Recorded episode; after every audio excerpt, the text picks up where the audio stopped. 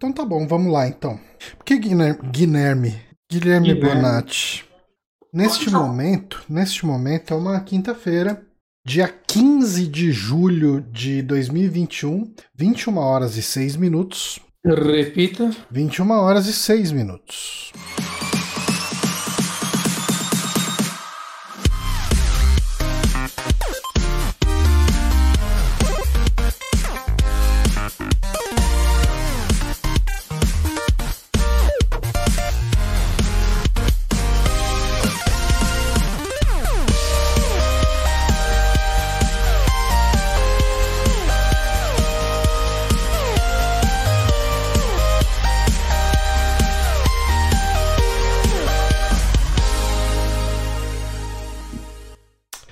Estamos no ar mais uma vez com o saque. Hoje, depois de muito tempo, só eu e Bonatti.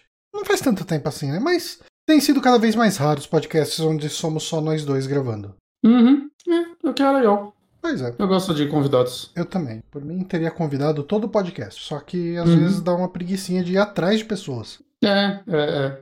E A gente tem chegar amigos limitados aí. É, Aí também vai começar a repetir gente. Aí, tipo, eu, puta, eu tô chamando ele de novo. Ele vai ficar de saco cheio. pois é. a gente demora. Exatamente. Mas, ah, o podcast hoje está recheado de indicações. Temos quatro indicações. Olha aí. Tá recheadinho. Recheadinho. E uma. Tem e um até Amigames. Amigames, hein? Tem até Amigames. Hoje vai ser um Ah. podcast bem clássico. Só- Pra ser Eu- mais eu- clássico, só se botasse o Márcio e o Honório aqui. Mas eu devo dizer uma coisa, Johnny. Hum, Eu te mandei Vai Ter Amigames assim que eu vi o jogo que saiu hoje. Olha só. Aí, eu fui fazer o, o trivia. Eu me arrependi de ter falado assim. O Amigames de hoje vai ser sobre menos um dia de Skyward Sword Remaster. Aniversário de menos um dia. Sai Exato. amanhã. Uhum. Ah, E, assim, é amanhã que sai, Amigames- né? Acho que é, né? Que é. E o Amigames de hoje também é, talvez esteja errado. Mas Pode ser. Mas tudo bem. A- a- a ninguém, Wikipedia- ninguém vai questionar. A Wikipedia fala que saiu semana que vem, mas aquele site lá que fala os jogos que caíram no dia, Uhum, fala que saiu hoje nos Estados Unidos ok. e Canadá. Então, Ah, tudo bem. então o pessoal vai entender. Wikipedia- Mas eu não acho que a vamos-. É, antes da gente entrar no Amigames, que vai ser logo mais, ah, algumas, alguns anúncios eu queria agradecer, como sempre, todo mundo que apoia a gente no apoia.se barra superamigos e o pessoal que colabora aqui com inscrições do Prime no nosso Twitch, twitch.tv barra superamigos. Muito obrigado a todo mundo que apoia a gente. O que mais? Eh, semana que vem a gente tem mais um podcast de indicações, porque esse mês aqui tem uma Uhum. quinta-feira a mais. E é bom que eu Mas- recebi duas keys, aí fica pra semana que vem. Ai, bom, porque uma que, delas tá sobre embargo ainda. eu vou ter que achar o que jogar ou o que assistir pra, pra semana que vem. Você literalmente comprou Zelda, que sai amanhã. Mas eu tô muito empolgado no AI, que é o jogo que eu vou comentar hoje. Eu quero jogar ele até terminar. E você vai ter que jogar, vira a noite jogando, termina, e aí você começa a Zelda amanhã. Não é- não é assim que funciona a vida, não é assim que a banda toca. Mas, ah, mas, mas, é, hum, obrigado, Fabito, por fazer a sua inscrição com o Prime aí. Muito obrigado. Muito obrigado. Ahn, mas é, uma coisa que eu precisava avisar antes da gente começar o podcast é que a gente vai falar de Loki no último bloco, e a gente deixou ele no último bloco, não é à toa. Porque a gente quer comentar um pouquinho de spoilers dele. Eu acho que a, a gente até tem coisas pra falar dele sem spoiler, mas talvez a gente queira entrar em um spoiler ou outro. Então já deixa avisado desde o começo do programa que lá no último bloco vai ser o nosso bloco de. de... Spoiler de Loki. Loki. Então, se você se importa com spoiler, se você ah, não assistiu ainda, né? Então fica aí o aviso. Uhum. Mas, enquanto a gente não chega no último bloco, tem bastante coisa do programa pra rolar. Dentre eles, o Amigames que você preparou. Olha aí. E esse é o Amigames que temos hoje. Max Payne. Max não, Payne. Max. De acordo com aquele site, saiu exatamente hoje. De acordo com a Wikipedia, saiu dia 23. Eu confio no site. Porque Ok. ele dá a resposta que eu quero. Eu fico com a pureza da resposta daquele site. Qual, qual o seu primeiro contato com o Max Payne, Johnny? Cara, eu joguei o 1 no PC, pirata, não lembro de se não lembro como eu consegui esse jogo. Uhum. Ele estava traduzido para português, com certeza. Uhum. Por isso que quando você falou de Max Payne, a primeira coisa que me veio na cabeça foi um É o Max! Eu nunca joguei em português. Você deveria. Você deveria. De- É a versão de Steam não é, né? Acho que não tem essa opção. Talvez nem a mod, né? Deve pra... Boa. Mas eu joguei, ele era. Se não um lançamento, era um jogo pelo menos recente. Eu joguei na época e, e eu fui muito, muito longe nele. Eu devia estar bem perto do final, eu já estava enfrentando uns bichos bem estranhos. Ah, porque ele tem isso, né? Ele começa. É Eu não tem- lembro das partes finais. Eu terminei, eu terminei ele e o 2 pouco antes do 3 sair, assim. Eu fiz uma maratona Eu não, é, eu não lembro 100%, eu não lembro se era uma coisa de sonho ou se era uma coisa que estava realmente sonhos. acontecendo. Que tem sonhos. Tem É, cenas de tem sonhos. os sonhos legais. Mas eu tava muito, muito longe no jogo e meu computador deu pau e eu perdi todos os meus arquivos. Ah, naquela época nem se sonhava em, em nuvem. Não, não. Então eu falei, ah, mano, na boa, nem, fu- nem fudendo que eu vou jogar tudo isso de novo. É. E foi isso. Mas eu gostei muito do jogo na época e de tudo que eu joguei dele. Meu primeiro contato com ele, Johnny, eu tinha uma. Era alguma revista daquelas aqui vinha algum jogo, né? E vinha um segundo CD que tinha uns vídeos de demos de jogos. De trailer, na verdade. Eu lembro que tinha o trailer de Max Payne, o Soldier of Fortune, o primeiro, e o jogo do Kiss, o Psycho Circles. Psycho Circus, lembro. Que, cara, eu fiquei maluco nos três, né? Eu conheci Kiss por causa disso. Olha. E, cara, assim, era, é, é- é incrível que assim, eu tinha PC há pouco tempo, né? E eram três trailers de três jogos. Tipo, o do Kiss eu sei que ele não foi um sucesso. Eu tenho ele, eu comprei ele. E. Mas ele era um, um shooter e tal, mas era. Ele era Era rail muito- shooter, não era? Não, não, não. Não, o rail Era shooter meio- era o Edge Hunter.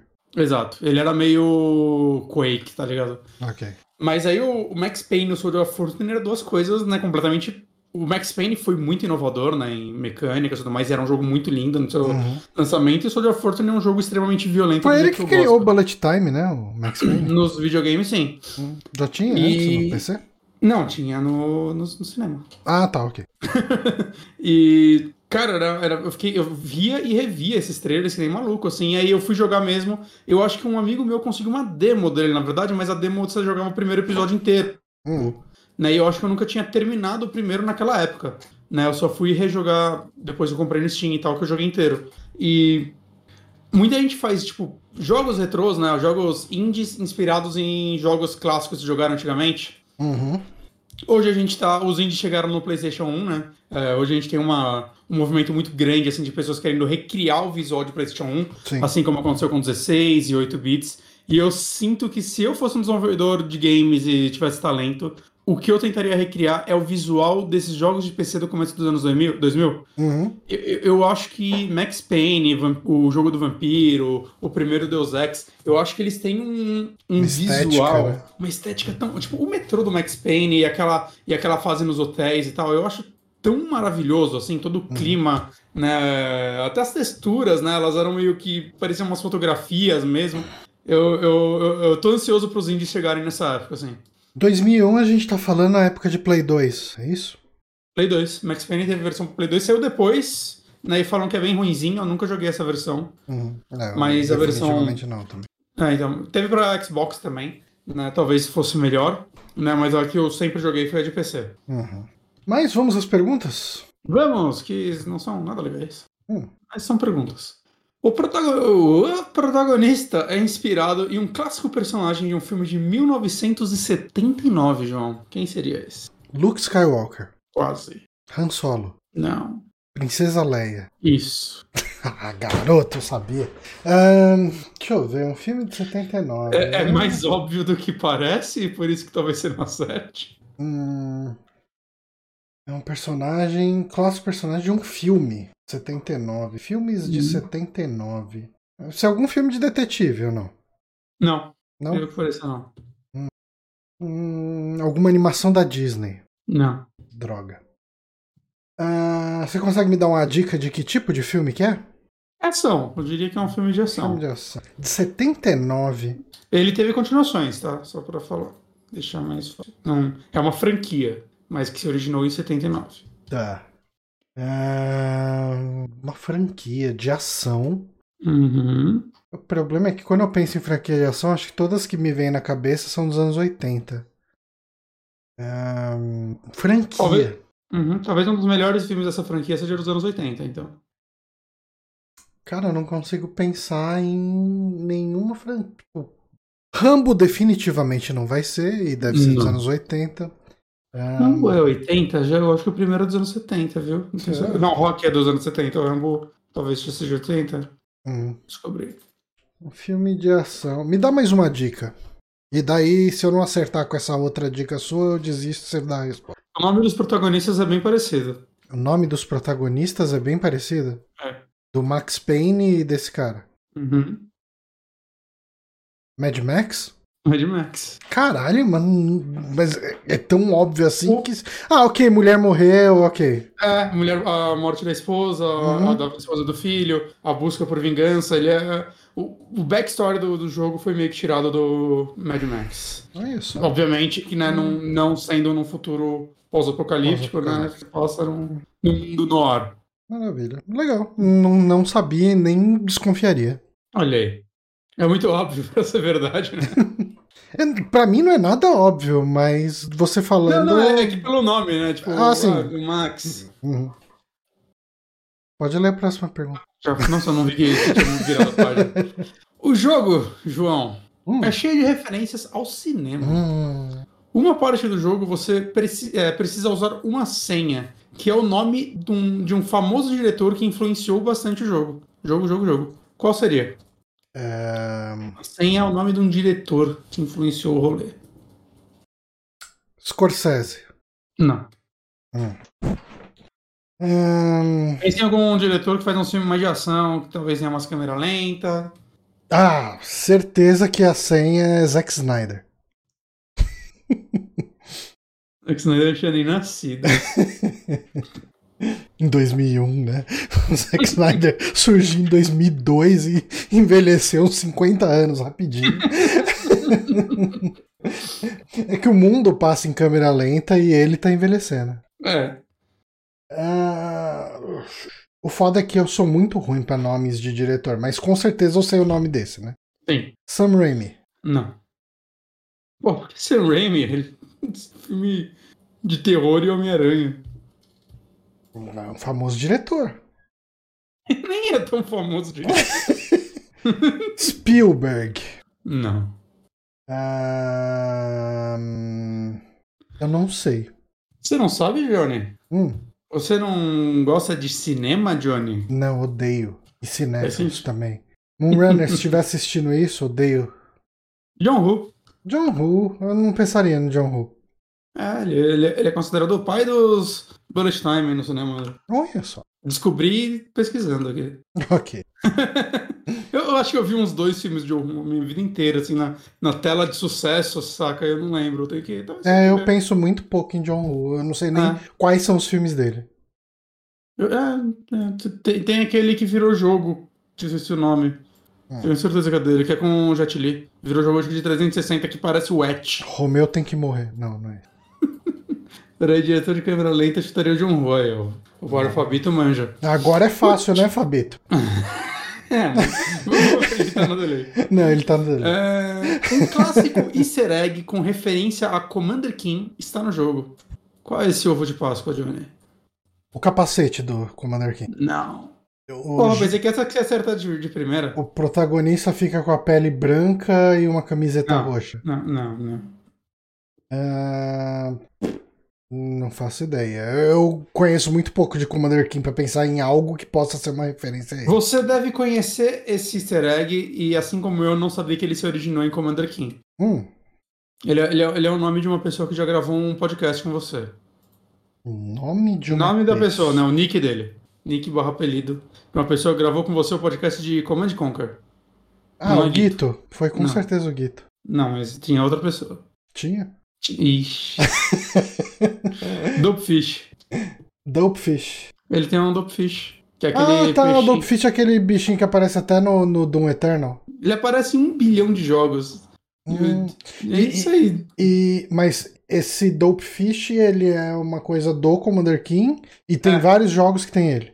Exato. No Commander King, eu acho que ele já era um easter egg. E aí, por algum motivo, a galera começou a colocar ele nos jogos de zoeira. E hoje tem tipo uma lista de jogos gigante que tem Dopefishes escondidos. Que, que bacana, bacana. Uhum. Nossa, Depois eu quero ver que jogos mais tem. E então Ixi. esse foi o nosso Amigames sobre Max Payne. Max Payne. Hum, quantas horas será que tem Max Payne? Ah, eu teria umas 12. Será que tá um jogo... assim? É, não, não, deixa eu ver. Max Payne. Durmar. 8 horas, não, caramba, horas. muito curto. E o 2 tem 6 horas, o 2 é curtinho.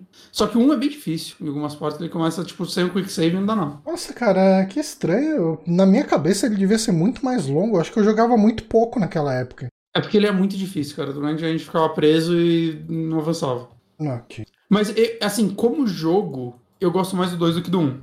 Ele tem umas mecânicas mais é, legais. Eu, bem, eu, eu, eu, acho que eu nunca joguei o 2, nem o 3. O 2 tem uma, tem uma dificuldade mais balanceada e ele tem umas paradas legais que é tipo. Quando você entra no bullet time e você começa a matar as pessoas à sua volta, você começa aos pouquinhos a ficar um pouco mais rápido enquanto o resto continua devagar, saca? Então você ah. vai tipo e é, e é legal, assim, ele dá um. É, é gostoso, saca? Fica mais, dá uma dinâmica Você legal. Você sente super-herói ele matando a galera. É, é, é. E eu gosto do 3 também. Ele é meio estranho, mas eu gosto dele. Eu queria, eu queria rejogar ele. Hum. Eu comprei ele no PC pra rejogar e não rejoguei. Nunca mais. Nunca. Mas vamos pra nossa primeira indicação, Bonatti? Bora.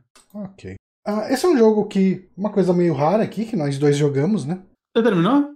Terminei, terminei. Aí que é a expansão, né, o DLC de Final Fantasy VII Remake, que uhum. é o uhum. Final Fantasy VII Remake Intergrade, uhum. que é um, uma expansão de umas cerca de quatro horas, se vocês focar na história, né? Uhum. Ah, que é focado aí num, num, episódio que você joga com a Yuffie, né? Uhum. Ah, a Yuffie no Final Fantasy VII original, ela era um personagem opcional, né? Uhum. E, e aí você tem um capítulo que ele se passa em paralelo aos eventos do 7 Remake, né? Uhum, são, a, a, paralelo a, a, um trecho dos eventos, né? É, a dois, na verdade, né? Porque tem dois capítulos e eles se passam em momentos diferentes, pelo que eu entendi. Hum. Né, o segundo capítulo se passa um pouco mais depois daquele momento. Uhum. E... e... É, e daí você vai controlar a Yuffie, né? E tem um, um NPC parceiro, companion aí, que. Você lembra o nome dele? Esqueci completamente. Aí fica com... Difícil, né? É. Faz duas semanas que eu joguei. Mas a gente pode passar aqui o vídeo pra só frente não. e tem. É, só, só, não. Só, só não, não casa cabe. Uhum. E, assim, é, vale falar que eu rejoguei o original antes. Né, na, Você chegou a salvar? Remaster. Sim, eu terminei, terminei o original uhum. de novo. Segue sendo um jogo muito bom. É, na segunda vez que você joga, você, obviamente, né, você tá menos encantado, você começa a reparar, hum, tem umas partezinhas que podiam ser mais curtas, né? Uhum. Principalmente alguma, alguns capítulos, assim, que são muito...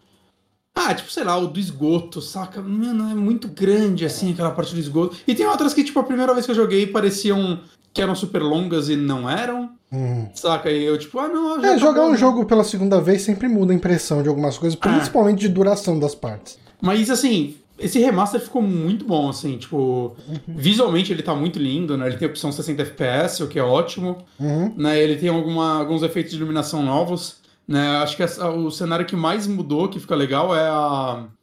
Ah, cara, é a cidade do capítulo 9. Cidade. Do Dom Corneo. Ah, ok, sim. Uh... Cara, Esqueci visualmente, isso, isso aí é uma coisa que tipo, só reparei vendo o vídeo, né? E como eu tinha visto o vídeo que isso mudou, eu comecei a prestar atenção. Uhum. É, o primeiro, ele meio que, tipo, fontes de luz dinâmica, acho que só tinham uma cor. Né? Então você ia nesse mercado, tinha várias luzes coloridas, mas elas não refletiam no mundo, elas só estavam lá, tipo, de enfeite no teto. Uhum. E agora, tipo, todas as luzes se misturam e tal, e esse cenário ele acaba ficando meio que mais colorido, saca? Por conta disso. Então ele fica, ele fica mais bonito, assim. É, é, um, é um detalhe legal, assim. Você vê que é, tipo, eles aprendendo, né, um pouco mais a mexer na engine para geração nova, ver o que eles podem fazer. Não é nada muito impressionante, é algo inclusive que eu tenho certeza que daria para fazer na geração passada, mas que eles, né, tipo, ah, já que a gente vai relançar, bora mexer um pouquinho aqui. Uhum. Ficou bonito, ficou legal. Gostei. E o, o episódio Yuffie, o que você achou dele, cara, em geral? Cara, uh, vamos lá. Ele é claramente um, um DLC, um add-on, uma coisinha a mais, uhum. porque eu, eu acho que em matéria de narrativa de história, ele agrega muito pouco ou quase nada, né? Tipo, é uma história, é um flavorzinho do mundo dessa personagem e mas assim, não é como se os eventos que acontecem nele tivessem qualquer tipo de impacto Exato. No, no evento da história principal. Não né? tem. Tanto que, inclusive, uh, quem tá de repente com medo de ah, quando sair o, o 7 Remake 2, é, eu não vou ter jogado ele, então eu vou perder uma parte da história. Por causa... Não, tipo, Não. É uma, é- ele é Assim. bem uma parte extra mesmo. Ele é uma introdução de um personagem. Aham.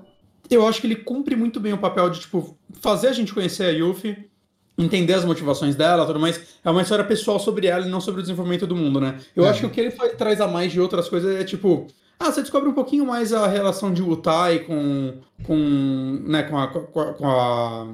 Caralho, tô péssimo de novo. Com a cidade que eles estão lá. Ah, não, com, Coxinha, é, Edgar é. e tal. Tudo. Exato, você entende muito mais essa parte dessa, dessa guerra que aconteceu, né? Porque a Yuffie, ela é de Utai, né? Então tem todo o lance... Né? Você entender um pouco mais o lado dessas pessoas que... É, é algo que até no jogo original só é desenvolvido mais pra frente, né? Então Uhum. eu acho legal. E eu acho legal que é tipo, ah, essa personagem não vai simplesmente surgir no, no- na parte 2, né? Agora a gente já, já conhece Então, ela. é- será que a gente pode esperar ela na parte 2? não veio pro- Se ela não aparecer na parte 2, vai ter outro DLC com ela na parte 2 que aí vai explicar como ela vai se encontrar com eles na parte 3, saca? Hum. Eu não ficaria surpreso que fosse alguma coisa assim. Uhum. Mas, em paralelo, né, uma coisa que eu gosto muito do Final Fantasy VII é que cada personagem tem uma certa jogabilidade diferente, né?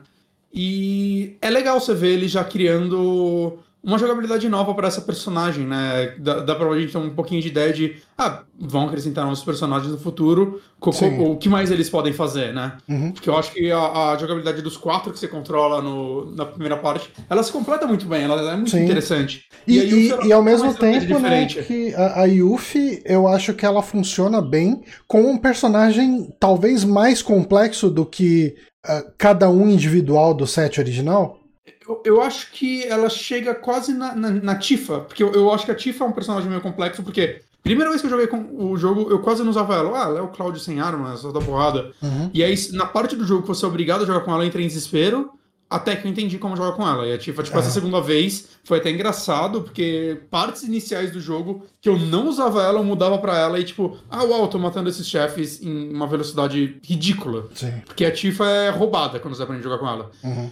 E eu acho que a Yuffie ela tem um- uma curva parecida com a Tiff no sentido de ela não é simples de usar, Uhum. né? ela exige uma estratégia um pouco diferente dos outros, porque é, uma das magias dela, né, das habilidades dela, é meio que ela- é, tipo ela tem ataque de, de curto alcance e de longo alcance. E uma das magias dela, o, o ataque de longo alcance, né, que é a arma que ela atira na, na pessoa, ele pega um elemento. Então ela tem Uhum. todo o lance de você, tipo, os elementos são importantes no combate do jogo em geral, né? Você vai querer ter um ataque de fogo, um elétrico, né? um de cada com seus personagens pelo menos, pra sempre ir atrás do ponto fraco, mas ela sempre vai ter todos. Uhum. Né? E o lance dela é realmente muito de quebrar a defesa do inimigo, você sabendo isso, mas você mudando o estilo de ataque dela, né? Meio que on the go, assim. Uhum. Né? E aí os seus golpes normais vão ficar com, com esse elemento. Né? Em paralelo que ela tem esse segundo personagem, o Sonen, vocês não jogam, você não controla ele diretamente. É, né? você Um você negócio- dá ordens pra ele. Exato, mas ao mesmo tempo tem um, o, o golpe meio que secundário dela, eles começam a lutar juntos, Uhum. né? Quase como um personagem só. Né? Eles ainda atacam de forma individual, mas eles começam a funcionar mais em sintonia. Isso é uma habilidade Né, bem algum- legal. É, então, e até alguns golpes seus, tipo. Ah, tem um golpe seu que você vai rodopiando, né, no cara. E quando você tá nesse modo, ele meio que te segura e começa a rodar com você. Uhum. Né? Quando um inimigo cai no chão, eles começam a pular assim, de forma. Quase uma gangorra no inimigo pra dar dano É. no chão. E, e você tem que saber, tipo. É, a qualquer, isso, né? a qualquer momento você pode ligar isso do, do sincronismo dos dois. Daí, ah, tudo que você fizer, o som não vai fazer com você. Só Exato. que, se você não deixar ele fazendo isso, ele pode de repente estar dividindo os inimigos com você. Ele vai estar Uhum. atacando o outro e você tá atacando um. Então, é, é, é uma questão até bem estratégica. Né? Daí, tipo, você tá enfrentando só um inimigo, de repente é uma boa você fazer o sincronismo, Uhum. que vocês vão causar, causar ou mais dano ou mais stagger nos inimigos. E tem o lance também de. Ele mesmo tem um ataque que serve pra ele chamar a atenção do inimigo pra ele. Uhum. Né? Então é, é- é interessante, né? Porque é um, é um- Você só controla um personagem, mas você tá quase sempre em dois, né? Uhum. No lance de você dar ordem pra ele. Então cria uma dinâmica diferente, assim, diferente bastante do original, assim, de uma forma que. Eu não esperava assim que eles fossem criar algo tão único pra ela. Eu pensei que eles iam jogar mais seguro. E tem uma questão também que sempre que você morre, como você não tem uma pare, Né? Quando você morre e o Sonon tá vivo ainda, o Sonon se sacrifica para te dar um, um Fênix Down, né? Tipo, te uhum. ressuscitar. Uhum. Ele não usa um Fênix Down, ele se sacrifica e te ressuscita. E uhum. daí você vai querer ressuscitar ele o quanto antes, né? Pra, tipo, porque se você morrer depois disso, já era. Eu acho que é uma dinâmica bem interessante, assim. Uhum. Funcionou bem, agregou bastante pro, pro, pro Final Fantasy VII Remake como um todo. Uhum, uhum. E, e acho que, tipo, o principal, né, tipo, de narrativa, não de narrativa, né, nem vou entregar o que acontece, né, mas eu gostei desses personagens, eu gostei da Yuffie. Gostei. No geral, gostei assim, é uma personagem bem legal, né. Bem animezão mesmo, né. Sim, sim, sim, mas eu, eu gosto, assim, ela... É, ela é mais nova, saca, que, que geral, então ela é mais animada, ou pelo menos tenta esconder coisas. Né? Uhum. Não sei, é uma personagem que eu consigo ver ser muito bem trabalhada nesse, porque se eu não me engano, no site original você, você tem uma questzinha pra pegá-la, mas depois que ela entra, ela não é importante, porque ela é um personagem opcional, né? Uhum. Hum, tipo, a história inteira tem que funcionar com ou sem ela, então ela não tem nada demais. Né? Enquanto aqui eu acho que eles vão trabalhar melhor ela. Uhum. Então, sei lá, sair bem, bem feliz, assim. Eu não sei, às vezes eu fico pensando que para cada episódio eles vão. Porque tem, tem pelo menos. O, o Vincent é opcional? Cara, eu não lembro. Mas tem mais personagem opcional no set original, né? Eu nunca terminei eu... o set original, eu joguei só o começo dele. Eu terminei há uns 5 anos, já esqueci tanta coisa. É. Mas, Mas, eu acho o que tem mais um, tem tem mais personagens. Um é. Eu tem fico imaginando um. que de repente eles vão tentar seguir mais no grupo que você entende como fixo e botar esses opcionais para DLC, mas eu posso estar errado. Ah, pode tipo, ser interessante, né? Bota, é, é, bota um outro personagem ali opcional como DLC e, e, e nem se importa em trazer Yuffie de novo nos outros, mas não sei. É, porque como esses personagens já não tinham uma grande história no original, né? Uhum. É, acaba contando algo. Mas eu não sei, cara. Eu, eu, não sinto que a história da Yuffie acabou aqui, saca? Uhum. Eu não sinto que eles acabaram assim, tipo, tá ok. Uhum. Eu acho que. Eu, é, eu, não sinto que eles vão sumir com essa personagem. Eu, honestamente, eu não quero. Eu gostaria de vê-la de novo. Ah, sim. Saca? Seja no, no 7 parte 2, seja em outra DLC. Eu, eu quero ver mais essa personagem porque a jogabilidade dela foi muito bem trabalhada, assim. Eu gostei de jogar com ela. Ó, uh, alguns comentários lá no chat. Uh, tanto o Stravinsky quanto o Lucas Borba falaram que o Vincent é opcional, que nem ela, né? E o João Queiroz ele falou que comentaram que vão levar a, pra parte 2 esse esquema dos combos conjuntos, que é bem legal. Legal, legal mesmo. E, pô, eu consigo ver isso daí virando em combinações de personagens né, da, da, dos quatro da party. Pode ser algo bem legal, assim, pra evoluir a jogabilidade, né? Pra não fazer a parte 2 ser exatamente igual a, a parte 1 um, mecanicamente. Uhum. É. Algumas, algumas que... ressalvas que eu falo que eu faço sobre esse Intergrade Uh, quer dizer, o, o, DLC especificamente, vai. Uhum. Eu não vejo motivos pelos quais esse jogo precise ser exclusivo do Play 5. Não. Não, não é, tem é, nada tecnicamente é, nessa DLC que já não tinha no, no jogo base. Ele poderia muito estar tá no Play 4, assim. É, é, pura filha da putice dos caras mesmo. Sim. Não, não tem nada. Tecnicamente não tem absolutamente nada assim que. Uhum. Caralho, olha, essa cena só dá no Play 5, meu, porque olha isso. Não, não tem. É, eu diria, inclusive, que não tem nada tão grandioso quanto as partes finais do 4, do 4, do 7 remake original, saca? Uhum. É, lá a gente tem coisas muito mais complexas visualmente do que aqui. É, eu não vou falar o que acontece, né? Mas é legal que o final dele também tem coisas relacionadas a. Né, tipo, ele mostra um prólogo, digamos assim, do pós-7, assim, que eles fizeram. Acho que é, né? para dar um pouquinho mais de importância desse, né? Ele mostra uma coisinha que acontece no, com os personagens principais, assim. Uhum. Que não tem nenhuma relação com a Yuffie, né? Um negócio. É, é, é, tipo um videozinho bônus, assim. Olha isso aqui, que, você, que a gente poderia estar no final base e não tá. né? Pra deixar a gente ansioso logo pra parte 2. Uhum. Né? Acho que é quase a recompensa de você jogar esse jogo. É. E ele tem aquela side mission do joguinho de tabuleiro que eu joguei umas duas partidas. Eu joguei bastante, viu? Eu joguei. Eu, eu não sei quantos Eita. níveis tem, uh, mas eu completei todas as lutas do nível 3. Né? Ah, e daí tinha um cara de nível 4, mas eu acabei nem enfrentando. Eu falei, ah, vou seguir a história, aí depois eu volto, só que daí a história vai para um lugar onde você não pode voltar mais. É, você pode fazer no Game Plus, né? Então talvez você já comece com as peças que você ganhou e seja bem mais fácil de você chegar lá, mas. É, eu, eu gostei bastante. Eu acho que tinha no jogo original, né? O, o Condor. Ah, é? Fort Condor. É? Eu acho que tinha. Eu vi, eu ouvi o podcast do, do Saulo e do Six, né? O Trouxe Uhum. Controle. E pelo que o Saulo tava falando, parece que tem. Hum. Ah, basicamente é um Tower Defense, né? E, e Uhum. eu eu acho que ele é um Tower Defense com uma estratégiazinha bem legal, né? Tower Defense com ataque, né? Você tem que atacar outra torre. É meio um Tower Defense com MOBA, né? É, você spawna as criaturas e torce pra elas atacarem o seu adversário, você tem que destruir a base dele. Ah, é bacaninha, né? Você tem ali o dependendo, você escolhe um tabuleiro, né? E você vai desbloqueando e comprando outros tabuleiros que mudam o quão rápido as suas criaturas spawnam ao mesmo tempo. É sempre aquela questão de risco e recompensa, né? Tipo, você pode chegar e pegar um tabuleiro que te permite ter mais criaturas, só que você vai ter menos tipos de criatura. Um tabuleiro que você vai conseguir criaturas mais rápidos, mais rapidamente, mas ah, você não vai ter o mesmo tanto de criatura. Enfim, você vai balancear o que, que vai fazer mais sentido ah, com o seu tabuleiro.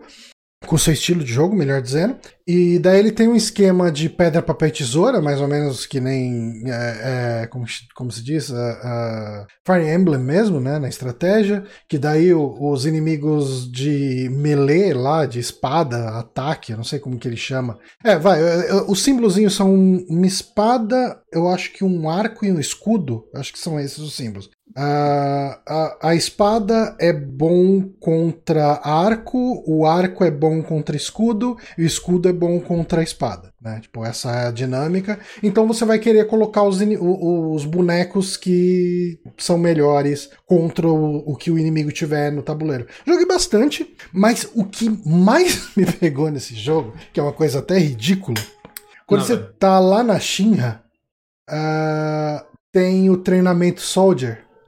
Hum. E para você fazer o treinamento Soldier, você tem que deletar, você tem que destruir um monte de caixa num tempo X. Ok. Uhum, uhum. Tá. Você chegou a fazer o último nível dele? Não. Eu fiz o primeiro e uma vez o segundo. Cara, sem zoeira, sem zoeira, eu devo ter ficado entre 3 e 4 horas nisso. Meu Jesus! Eu fiquei, cara, assim, sabe você olhar pra janela e tá no comecinho da tarde e quando você saiu disso já tava escuro? Meu Deus, Johnny. Esse jogo ele tem aqui, ó, nesse vídeo Valeu a aqui, pena? nesse vídeo de gameplay, lógico que não. É, Você ganha fazendo isso. você ganha um achievement, você ganha, o que você ganha Uma dentro arma, do jogo é uma matéria de mais XP, Puta que que pariu. meio que foda-se. Foda-se. É, O jogo mas você ganha, você ganha um achievement. Então, se quiser, se quiser platinar, você vai ter que fazer isso. Ah, tô de boa. Não, nem tem, não tem platina DLC. É, ok, então não serve pra nada. Ah, nada. É, ah, então, é, tipo, o, o vídeo que a gente tá vendo aqui tem 4 horas, né? 3 horas e 59. Eu fechei a DLC com umas 10 horas. Meu Jesus. Porque, que- for, porque assim, eu joguei um bocadinho de Fort Condor, mas Uhum. se juntar todas as partidas deve ter dado uma hora e meia por aí. E o resto e- desse saldo desse tempo foi fazendo essa porra dessa, Jesus. desse bônus stage de quebrar caixinha. Que bom, Johnny. Tá, tá É otimizado. porque, o tempo cara, ele é, é- ele é muito treta. Porque pra você conseguir fazer no último nível, você precisa digitar, você precisa destruir todas as caixas, mas tem toda uma estratégia de, ó, eu preciso ir primeiro naquelas caixas ali, eu vou ter que usar o poderzinho lá do furacão, porque daí com esse poderzinho do furacão eu vou conseguir quebrar uma das caixinhas que me dá mais tempo que tá através da parede, sabe? Tipo, é umas coisas nesse nível assim. Mas por que fez isso? Porque Não teve um eu momento vi, que você se questionou? não, então, é, teve um momento que eu me questionei, mas foi aquele momento que eu falei, não, eu já tô, em- já tô aqui há duas horas. Meu Deus. É, não é possível que eu não consiga fazer isso. Daí foi mais duas horas e aí eu consegui.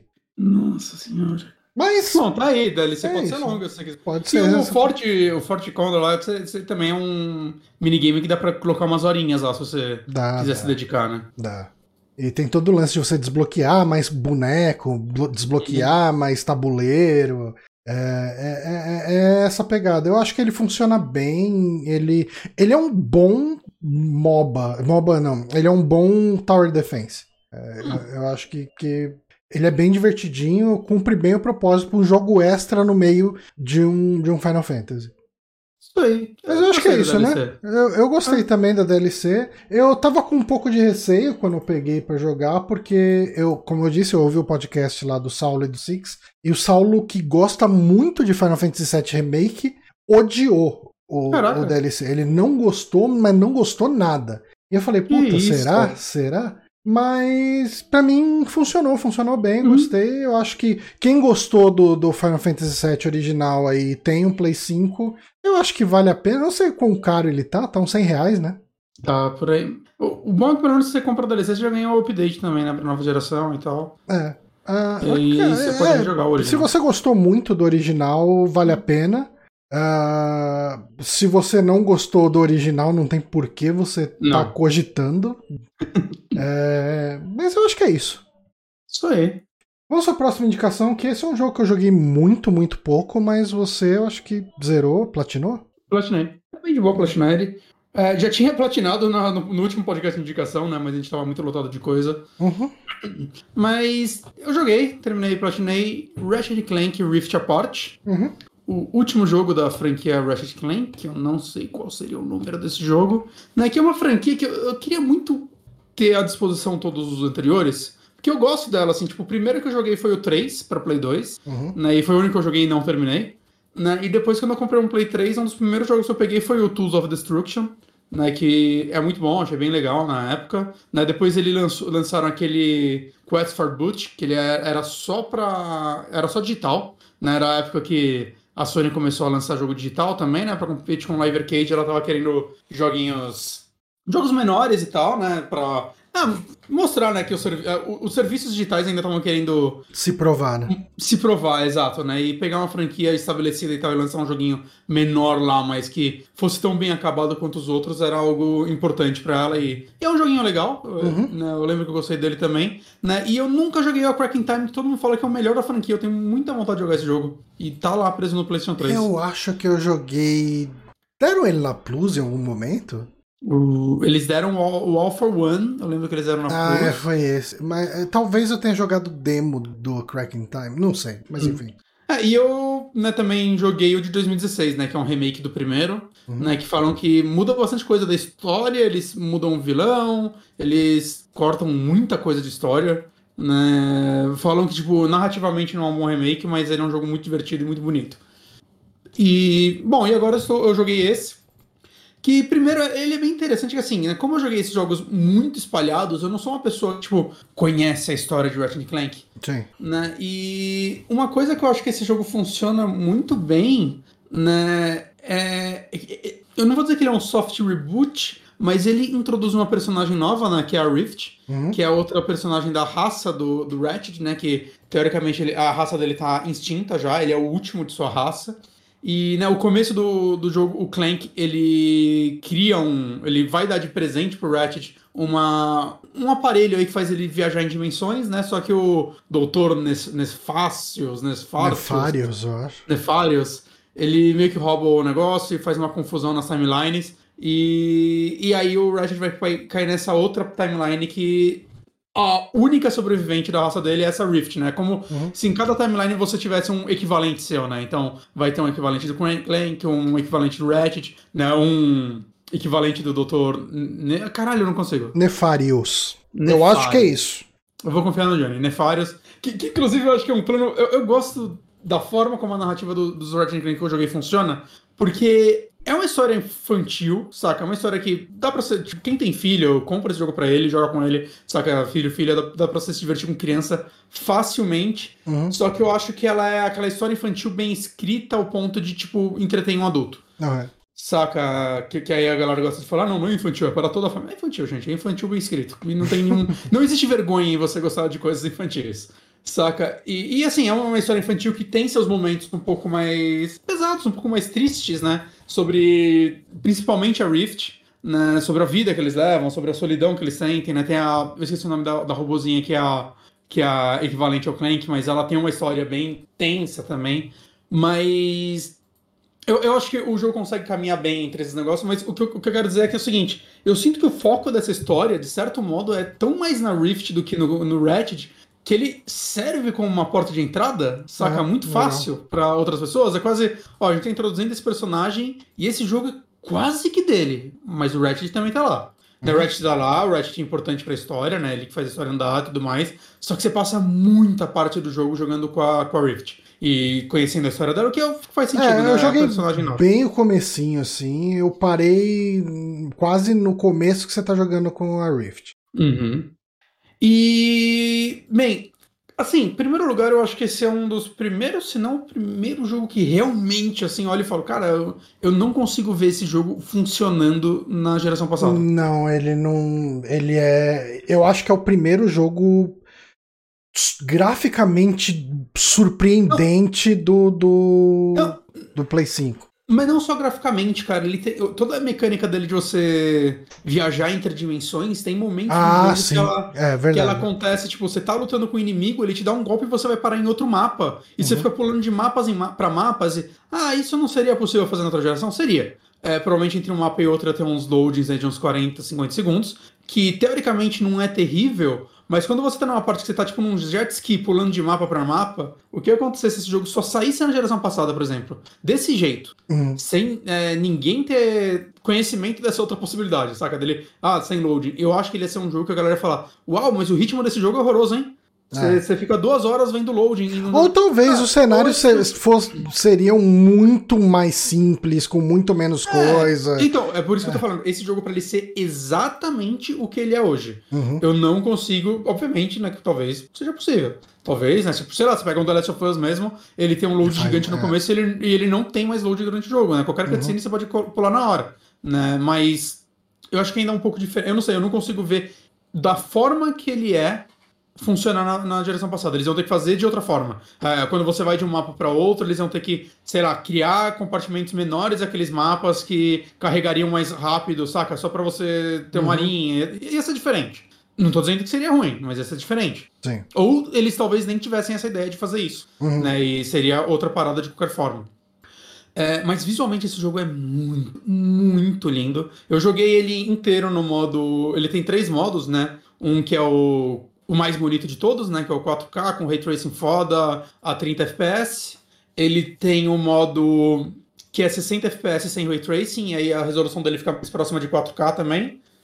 E tem o modo que eu joguei, que é o Performance Ray Tracing, que é o mesmo modo que eles colocaram no Homem-Aranha depois, por atualização. Que ele roda num. Ele é um 1440p dinâmico, entre 1440 e 1080p, reveza de um para o outro. É, 60 FPS com Ray Tracing, só que ele, ele tem algumas outras mudanças. Uhum. Né? Não é só a resolução, ele tem, tem uma engine. Na engine dele tem um lance muito louco aí, de, tipo, por exemplo, de, de pelos do Ratchet, que a densidade de pelos é diminuída, por exemplo. Eu até vi a galera do Digit tava falando, falando, cara, é, e faz completamente sentido eles diminuírem, porque como a resolução é menor, não tem nenhum porquê eles Sim. renderizarem daquela forma, só que você já não ia ver aquilo, só ia prejudicar a performance. Então, assim, eu acho que os três modos. Eu, acho que o modo 60 FPS sem ray tracing não, não faz muito sentido. Hum. Não, eu acho que você não tem muito ganho. E eu acho que o ray tracing nesse jogo é um negócio Ah, é bem impressionante. Todo lugar que você vai vai ter reflexo pra caralho, e, e vidros que distorcem sua imagem, saca? É, eu, eu cheguei a dar uma mudada assim entre os três modos em algumas partes que eu joguei, só pra fazer comparação. E tem cenário que sem ray trace parece que ele perde uma camada, assim. Uhum. Parece que ele cai uma geração. Né? E depois que eu terminei ele, eu rejoguei o, o comecinho dele no modo 30 FPS. É bem perceptível a diferença. Ela não é pequena. Principalmente o Ray Tracing, porque como o Ray Tracing ele tá... Eu acho que é metade da resolução, nesse caso, no Homem-Aranha era um quarto, nesse é metade. É, a qualidade dos reflexos fica muito melhor, né? Que você vai estar em 4K e vendo Ray Tracing a 1440p. Ao invés de, tipo, 1080p e vendo Ray Tracing a 480p. Sim. Saca? Então você vai, você vai ter uma qualidade melhor disso. Você- é, é um dos poucos jogos que eu consegui ver diferença entre os dois modos. Uhum. Diferença clara. Mas eu ainda acho que a fluidez de você jogar esse jogo a 60 FPS, pra mim, Não, é, não, é faz melhor. muita diferença. Ele é um jogo muito frenético, é muito tiro, É. muito. E, e quando você joga em 30 FPS, parece. Às vezes parece um pouco que você tá vendo as coisas em câmera lenta. Uhum, uhum. Mas assim, muito legal que eles deram essas três opções, cara. Ah, três sim, opções é. sim. Sabe, melhor do que duas opções são três opções. Cara, você. Não é que você. Ah, eu quero um frame rate rápido, alto, é, resolução alta, eu não ligo pra Ray Trace. Então é isso, você tem um modo pra você, cara. Você tem três opções muito. As três são muito bem acabadas, saca? A performance das três é muito legal. Né? Mas eu tô falando isso daí, provavelmente quem, quem tem interesse nessa informação já viu do Digital Foundry. Eu só perdi 10 minutos do programa, desculpa. É que eu gosto de falar essas coisas. Mas o jogo em si, cara, eu, eu fiquei triste quando eu acabei ele, assim, porque ele, ele não é longo, né? Eu platinei ele em umas 10 horas, pouquinho mais, talvez, que eu fiquei. Eu não, usei guia para nada, então eu ficava. Ele tem alguns cenários mais abertinhos e tal, então eu gostava de ficar explorando eles, achando segredos. Mas ele não é um jogo longo, né? Se, se você é uma pessoa que compra um jogo por mês e esse é o seu jogo do mês, talvez você queira esperar uma promoção dele nesse sentido. Hum. Né? 350 reais, se você não divide conta, né? É pesado. Mas, cara, é fácil, um dos melhores.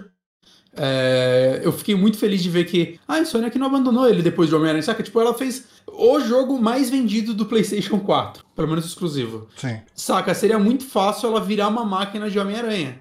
E, porra, como eu fiquei feliz de. Não, né? Tipo, a Insomniac ela sempre trabalhou em múltiplos projetos, é uma empresa grande, né? Mas eu achei muito legal, assim, eles conseguirem trazer essa franquia de volta de uma forma relevante, né? Uma forma. Porra, eles conseguiram dar um passo a mais pra ela fazer um jogo de plataforma com tiro. É, com coisas novas, né? Eu, eu gosto muito das armas da franquia, né? A franquia tem. É, sempre foi uma assinatura né, da franquia. É. As armas maluconas e tal. Uhum, que é algo que, tipo, eu queria muito que, que, que a Insomniac fizesse um boomer shooter um dia, porque que é aqueles shooters anos 90, porque uma das coisas que eu mais gosto desses FPS antigos é como as armas eram criativas, né? Você pega, sei lá, Duke Nukem tem uma arma que você encolhe a pessoa e pisa nela. Outra que você congela, saca? É, tem, tem, tem coisas que hoje em dia na maioria dos shooters é, tipo, é uma shotgun, 45 metralhadoras que são quase iguais, mas quem joga muito sabe a diferença, e um monte de revólver, saca? Tipo, não- é raro hoje em dia um jogo, saca, que nem o Doom, saca? Chegou com armas que a maioria são as armas clássicas mesmo, né? Elas já estavam estabelecidas aí, mas, saca, eu, É, eu mas, mas quando- a, a Gatling Gun é muito diferente da metralhadora, né? Tipo, pistola vai ser Exato. muito diferente. O, o, o- mesmo as shotguns, né? A cano cerrado e a outra, você sente diferença. Exato. Eu fico imaginando. E, tipo, e Ratchet Clank é quase isso, só que num, num jogo de terceira pessoa, né? Aham. Porque, cara, as armas, elas são muito legais. Tem, tem arma que te cria, tipo. Tipo uns clones, né? Um- uns bichinhos que eles viram, tipo, uns minions que atacam pra você. Sim. Tem arma que, sei lá, tipo, desde a metralhadora base, ela vai ter alguma coisinha. Ela vai ter uma minigun, só que de, de, de rocket launcher, toca de, de míssil. É, cara, é, é uma variedade muito grande, todas elas têm sua utilidade. E eu acho muito legal que toda arma, conforme você vai usando ela, ela vai ganhando nível, então ela vai melhorando. E tem um personagem que você compra skin, skills pra, pra elas. Então, sei lá, primeiro, por exemplo, essa daí que eu usava muito, que é a de criar clones. Eu adorava criar eles, que eles iam atacando uns inimigos, os mais fracos, enquanto eu atirava nos mais fortes. Começa a aumentar a quantidade de clones que cria, aí começa a aumentar o tempo de vida deles, né? E aí quando você chega no último nível da arma, você sempre ganha alguma coisa especial nova que dá uma mudada ainda mais na forma como ela funciona, né? É, outra coisa que esse jogo usa é aquele o lance do gatilho no esquema do do Returnal. Eternal. Que você Então, aperta armas- metade é uma coisa e você aperta até o fim é outra coisa. É o tiro secundário, né? Que, que eu gostei, cara. Quando eu ouvi falar disso no Returnal, eu falei, hum, eu acho que eu vou mudar, né? na- Nas opções. Eu não sei se eu vou me acostumar com isso. Mas eu me acostumei rápido no Returnal e no Ratchet Clank, tipo, mano, é muito de boa. É, eu gosto muito dessa função. Eu sinto que é, eu ganho, assim, agilidade jogando com ela ao invés de usar dois botões. Uhum. Saca? Pelo menos pra mim, assim, pro meu estilo de jogo, ah, ele só funcionou melhor do que eu esperava. Né? Então, sei lá, é, é legal, uma forma criativa deles também de usar o controle. Ele usa muito bem o controle também, né? Pra os rapid feedback, os caralho. E eu gosto muito de como, tipo, ele, ele passa em vários planetas, né? Alguns planetas você joga com Ratchet e alguns você joga com a Rift. né? Os dois compartilham as mesmas armas, né? E tudo que você faz com de level up na arma, o outro já vai ter e tal. Eu não tem nenhuma explicação lógica pra isso. Só acontece, não vejo problema com isso, né? Acho que é uma forma mais prática do que eu, puta, peguei esse personagem, vou ter que ah, fazer. Upar outras armas, tudo de novo. É, né? sa- e, e esse jogo tem muita arma, porque ele abre, tipo, ele tem um círculo com oito armas, aí, ó, beleza, essas são as oito.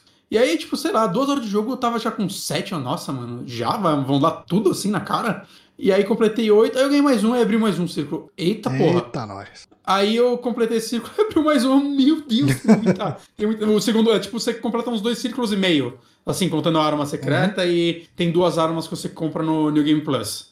né? Inclusive uma meio clássica que é a, a Pixel Gun, que você vai deixando os inimigos pixelados. Ah, que E legal. quando eles morrem, eles viram tipo uns voxels e explodem. É, é bem legal. A arma secreta também, ela faz um negócio muito da hora, a Rhino. Só que eu, eu não sei, acho que eu não vou contar. Acho que foi uma surpresa muito legal pra mim quando eu peguei essa arma. E cada vez que você usar ela, ela funciona de uma forma um pouquinho diferente. E eu achei um easter eggzinho de um jogo da Sony nela, que foi muito. Eu comecei a dar risada. Eu achei muito, muito legal. E, cara, a jogabilidade desse jogo é maravilhosa. Assim como eu disse, ele se passa em vários planetas e ele reveza alguns planetas, eles são mais lineares. Uma parada mais aberta, saca? Mais. Uhum. É um planetinha aberto que você tem até side missions pra fazer e tal. Nada muito complexo, nada que vai tomar muito seu tempo. Né? Como eu disse, eu platinei em 10 horas, 10, 12 horas, saca? Não é nada muito demorado. Você consegue explorar ele 100% se você quiser, bem rápido até. Mas que vai, vai mudando a dinâmica, saca? Eventualmente você vai ganhando os power-ups, tipo. Um, você começa a segurar o, acho que o L2 e o personagem começa, tipo, tipo um patins voador, você começa a planar e ir mais rápido. E conforme você vai apertando o botão, ele vai ganhando velocidade até que você fica rápido pra caralho Uhum. né? Tem, tem fase com veículo, então ele tem uma variedade legal de, de mecânicas para cada planeta, né? E eu não sei, de, de acontecimentos mesmo que eu não, não vou spoiler. Certo. Ah, o Diego Matias perguntou: se você tivesse que escolher entre ele e Crash 4, qual seria? Então, eu não joguei Crash 4. Hum. Eu eu escolhi esse, né? Mas eu não joguei Crash 4. Crash 4 eu tenho um pouquinho de receio de pegar, porque falam que ele é mais difícil que os outros. E eu já, tipo, quase quebrei os controles pra jogar os três primeiros. Quer Ok. jogar eles. Né? Eu tenho vontade de jogar o Crash 4, e ele é muito bonito, né? Também. Mas, não sei, eu- é um jogo que eu pegaria quando ele ficar bem baratinho. Uhum. Boa. Né? Mas assim, entre estilos de jogos, eu gosto mais de Ratchet Clank. Eu acho que o estilo de Ratchet Clank me, me agrada mais, assim como Spyro the Dragon também me agrada mais do que Crash. Né? Quando eu rejoguei os remakes do, do Spyro, eu, eu me diverti mais do que os, com os do Crash. Uhum. Espero que saia um Spyro novo. Se for da Insomniac ainda, melhor ainda. Mas é, eu acho É que, isso, é né? isso, assim, né? Você não jogou muito, você pretende jogar ele, Johnny? Ou você Ah, cara, eu não interesse? sei. Se eu tiver com tempo. É que assim. Eu tô jogando. O- Eu tô jogando o jogo que eu vou falar agora, né? Aí eu já comprei o Zelda que vou jogar logo na sequência. Então eu não sei quando eu vou o ter tempo tempo. Que você ficou, o tempo que você ficou quebrando caixa no Final Fantasy Poderia ter dele. jogado metade, isso é bem verdade. É, Eu acho que o Ratchet Clank ele é um jogo gostoso também pra se jogar depois de um jogo muito difícil. Eu até Pode, eu arrependi um consigo de ver, consigo ver funcionando assim. Eu até me arrependi um pouco de não ter jogado ele no hard, assim, eu, saca? Tipo, por mais que a coisa mais satisfatória dele pra mim seja a exploração, eu gosto muito da exploração do, desse mundo, ele é, ele é muito rico. É, eu acho que eu gostaria de ter jogado no hard pra ter tido um pouquinho mais de tempo com ele. Uhum. Mas é isso, gente. Ratchet Clank achei um jogo maravilhoso, de verdade, assim. Saí... Esperava gostar, gostei muito mais do que eu. Saí muito otimista dele. Ah, o. Betenco falou que a platininha é gostosa demais. Sim, sim. É, é gostosa. É, é- é aquela típica platina que eu acho legal, que não tem nada que é um super grind, saca? Você não tem que chegar no nível máximo com todas as armas. Uhum. Né? E você vai chegar com algumas naturalmente jogando, né? Acho que você tem que chegar só com uma. E o resto é tudo, tipo, secretas aí. Né? Tem, tem até cheats que você acha, né? Tipo, você acha aquela chave de fenda dourada e ela te dá, tipo, desde cara, coisas muito old school, assim, tipo, ah, modo cabeça grande. Saca? Até no final você consegue munição infinita se você tiver ela, se você quiser usar, né? Uhum. Então, coisas que, tipo, não tem muito nos jogos atuais, saca? É. Eu, acho, eu acho legal. E eu Bacana. adorei a história no final. Só, só Ratchet eu and. Clank, Rift Apart, exclusivo de Play 5, né? Como a gente já Exclusivo disse de Play aqui. 5. É um joguinho bem bacana, hein? Bem, bem divertido. Espero que tenha uma DLC. Gostaria de uma DLC, só pra não ter que esperar 5 anos próximo. Uhum. Ah, bom, vamos para minha próxima indicação aqui. Bora. Eu tô jogando AI The Somnium Files, que é. ah, é- não é mais o novo, né? O jogo ele deve ter.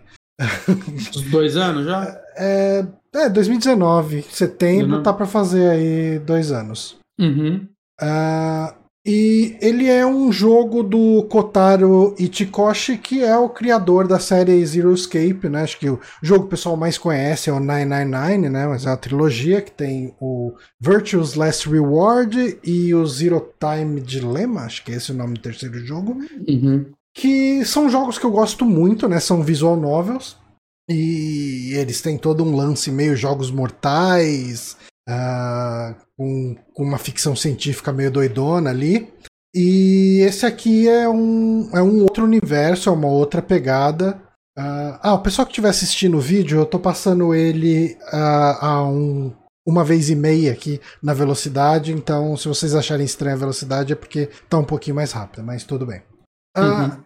Nesse jogo, ele também é uma visual novel, né? Uhum. Uh, e focado em crimes e tal, tanto que para quem estiver assistindo aí, né, o vídeo, você vê que o jogo já abre com uma cena de uma mulher morta em cima de um de um, um carrossel, de um, de um cavalo de um carrossel, né? E com o olho arrancado, né? A mulher tá sentada, meio que amarrada no, no, no cavalo e com o olho perfurado ali, sem o olho, né? Sem o olho esquerdo. Ou, uhum. Não, sem o olho direito, melhor dizendo. E você joga com um policial, um detetive ali, um cara de, da, da, de uma área específica de investigação da polícia, que está investigando a morte dessa mulher, que ela é. Aí, aí entra toda uma questão que já é assinatura né, do, do Kotaro Ichikoshi, Ichikoshi, que é essa, essas relações entranhadas entre todos os personagens. Né? O, o 999 é, começa como sendo todo mundo estranho, você vai ver que todo mundo está interligado de alguma forma. Você tá jogando onde ele? Eu tô jogando no Switch. Eu comprei esse jogo na época do lançamento dele. Comecei duas vezes e, e dropei, mas não porque eu não estivesse gostando, mas. Ah, sai outro jogo, vou jogar aqui. Eu, eu comprei ele para jogar no fretado, e acabei não jogando logo que saiu, e daí depois veio pandemia, daí já viu, né? Uhum. Uh, mas aí você joga com esse cara aí, que é o Dati. Ele é um detetive, ele não tem um dos olhos, no lugar desse olho ele tem um, uma, um implante, um, um olho, que é, uma, é também uma inteligência artificial, né? Caraca. Uh, mas eu tava falando da relação entranhada dos personagens, né? Essa mulher que, que morreu, ela é mãe de uma menina que o Dat cuida, né? Uh, e conforme você está investigando, eu não vou entrar muito na história, obviamente, porque é uma história de mistério, a investigação faz muito parte uhum. aqui, né? Mas conforme você está investigando essa primeira cena do crime, você encontra essa menina que é a filha da, da mulher que foi assassinada, dentro da coluna ali do meio do, do carrossel, segurando a arma do crime, né? Ela tá em choque, encolhida, escondida ali dentro, né? E com a arma do crime. E daí você vai investigar e vai tentar descobrir o que, que aconteceu. Uh, você vai fazer perguntas para pessoas, etc, etc, né? Uh, como eu disse, o protagonista, esse cara é o tal Dati, né? Ele faz parte de uma. Aí entra toda a maluquice científica que o Kotaro adora fazer, né? Uh, ele, ele se passa num, num futuro uh, relativamente mais avançado do que o nosso. Bem, bem, bem, mais avançado que o nosso, vamos colocar assim, mas nada de viagens interplanetárias e nada do tipo. Um, e você tem né, esse olho, que é uma inteligência artificial que conversa com você. Uh, ela, ela, às vezes ela parece como se fosse um ursinho, meio que um bichinho, né? E às hum. vezes ela parece como se fosse uma menina. Eu vou até pausar aqui. Se você estiver olhando para a tela, quem estiver assistindo a uhum. versão em vídeo, tá vendo? Ela pode aparecer como essa, esse, uma espécie de um ursinho que é um olho, né? Legal o design dele. Bem legal, bem legal mesmo. E Uh, ela permite você fazer algumas coisas do tipo visão de raio-x, visão de calor, visão noturna, uh, e, e, ela funciona também como celular, então você não tem celular, mas se você precisar fazer uma ligação, você fala para ela ligar. Inclusive tem alguns recursos a mais que ela vira e fala: Ah, você quer que eu ligo para tal lugar, mas usando o número de telefone de outra pessoa, e, e ela consegue fingir a voz de outras pessoas. Enfim, é aquela tecnologia Caralho. mágica, né? Que resolve um monte de coisa. Uh, e daí tem aquele lado. Tirando de você, seu maluco não resolveu um crime, né? pois é.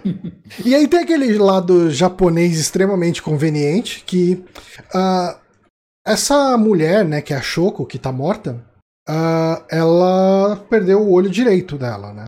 O olho esquerdo, olho desculpa. O olho esquerdo. E o seu personagem não tem o olho esquerdo. Mas o seu personagem ele perdeu os olhos, perdeu o olho num evento que aconteceu seis anos atrás e teve uma série de assassinatos onde um assassino arrancava o olho direito das pessoas. Hum. E convenientemente, o seu personagem não lembra de absolutamente nada que aconteceu seis anos atrás. Exatamente na época que você adotou a menina. Tipo assim, tudo aconteceu seis anos atrás, sabe? Tipo, o assassino serial que esse aí tá teoricamente copiando, ou é o mesmo que voltou, o que será que está acontecendo e tal. Então ele tem essa trama bem anime, tudo mega conveniente, né? Uhum. Um, mas enfim, é, é aquele negócio que ele fica te instigando a acreditar que. É aquele negócio que ele faz para você acreditar que ele é o assassino, que o protagonista é o assassino, e daí depois você descobre que ele não é o assassino, ou de repente ele é o assassino mesmo, não sei, não cheguei no final do jogo. Mas é aquele negócio para ficar parecendo que o protagonista é o assassino, pode ser o assassino. Ok. Mas ok, uh, tem isso, né? É, essa é uma parte da trama. Uh, e, assim, uh, o 999, né, os jogos da série Zero Escape, né, os Nonary Games, enfim, eles tinham todo o lance visual novel, que é texto pra caralho, conversa pra caralho, muita conversa, muito. O bom é que nesse jogo é tudo dublado, né? Tudo, tudo tem Ah, ator que fazendo, então. Cara, um ou outro pensamento do protagonista vem em texto, mas 90% é falado e boas atuações. Né? Ah, legal. É, e. Aqui, aqui é falando, visual novel não, não é um, um gênero muito caro de se produzir. Pois é, né? Então, né, tipo, dá pra investir. em- Ainda mais esse aqui. é- é Ele não é tem muito personagem. Acho que se somar tudo, ter, sei lá, uns 20 personagens ao todo, assim. Contando investigador, sabe? Tipo, é, é, então, tipo, então é, funciona bem, assim, é, você botar dublagem pra tudo. Funciona muito Uhum. bem. Mas, é, como eu tava falando, é, e é bom que já entrou bem uma das partes que eu quero falar, mecanicamente o jogo é principalmente visual novel, você vai escolher diálogo, e é bem no esquema que a gente tava comentando do Famicom Detective Club, que você vai ficar falando todos os diálogos até esgotar, e quando você esgotar todos os diálogos, a história avança, né? Ok. Um, ele é bem isso aqui. E você, o, o momento gameplay desse jogo, né? No outro a gente tinha as escape rooms, né? No, no Zero Escape, a gente tinha aqueles lances e que eram escape rooms muito bem feitinhas. Nesse jogo é uma coisa bem brisa que a sua força policial, né? A força policial que você trabalha é uma força que também faz um negócio que é entrar no somnium das pessoas e que é basicamente entrar no sonho da pessoa, né? Uhum. E você entra no sonho da pessoa pra tentar ou extrair informações que ela não tá querendo te contar, ou extrair informações que de repente um trauma fez essa pessoa bloquear, né? E daí você vai entrar nesse mundo de sonho, onde tem às vezes algum evento que marcou essa pessoa acontecendo, ou um evento recente, ou um evento muito marcante. E você vai interagir com itens ah, desse sonho, e eles como isso é um sonho, eles vão se comportar de um jeito meio absurdo, né? Ah, nesse primeiro sonho, por exemplo, que a gente tem aqui que tá passando, ah, a, a, a inteligência artificial, ah, que é o seu olhinho lá, nesse mundo do sonho, ela que vira o seu avatar, e ela vira, obviamente, essa pré-adolescente em roupas menores. Puta que Porque. Japão. Uhum. É, mas enfim. Que pariu.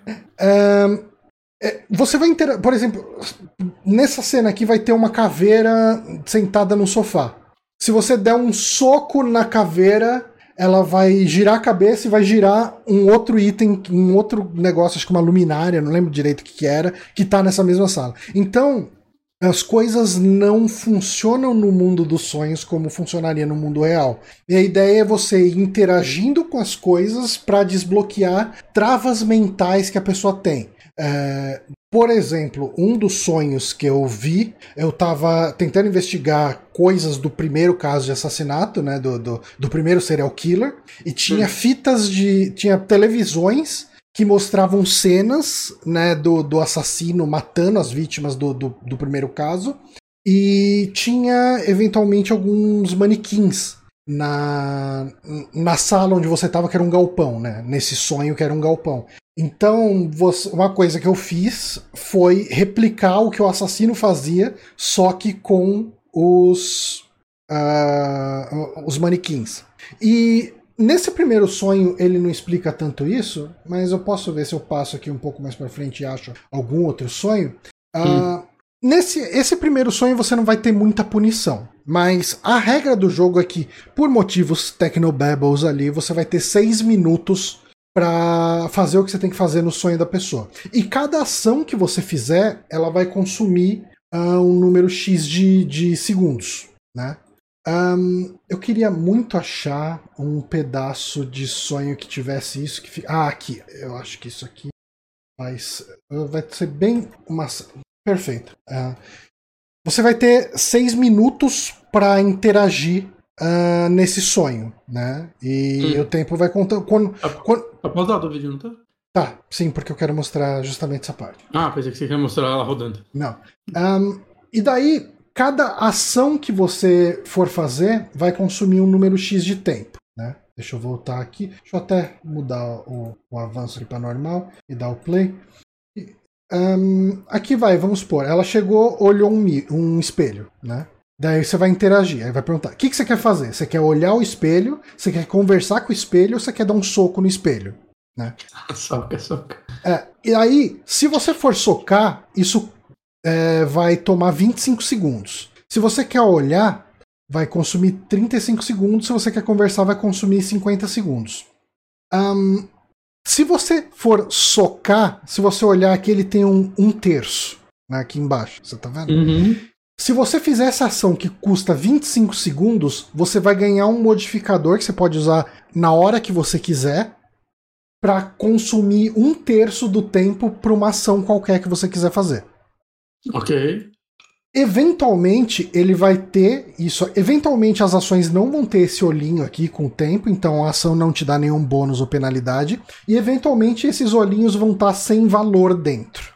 Quando o olhinho está sem valor dentro, pode ser que você ganhe uma penalidade por fazer aquela ação. E nesse evento aqui que eu pausei, você vai você olhar, você tem uma caveirinha aqui vezes dois. Por isso que qualquer evento aqui de 35 segundos vai consumir 70 segundos. De 25 Não. segundos vai consumir 50 segundos. Então, uh, parece bem complexo, mas quando você está jogando é menos do que parece, né? Parece bem complexo, sim. É. Mas, mas é basicamente, se zera você tem que recomeçar.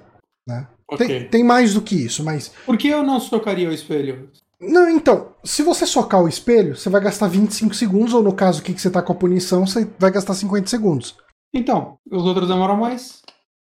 Sim, mas pode ser que esses. Pode ser que socar o espelho não vai te dar nada pro que você precisa para resolver a trava mental desse sonho. Então você hum. só perdeu 25 ou 50 segundos no caso da, da, puni, da punição e aqui. Aí depois, e aí depois você vai ter que falar com ele de qualquer forma, por exemplo. E vai ter que falar com ele de qualquer forma. Entendi. Tá. Uh, e daí entra e também aí, mais algumas. Tem, tem, momentos que tem mais de uma solução? Sim, tipo, é isso que, isso que eu ia chegar. Ah, ok. Isso que eu ia chegar.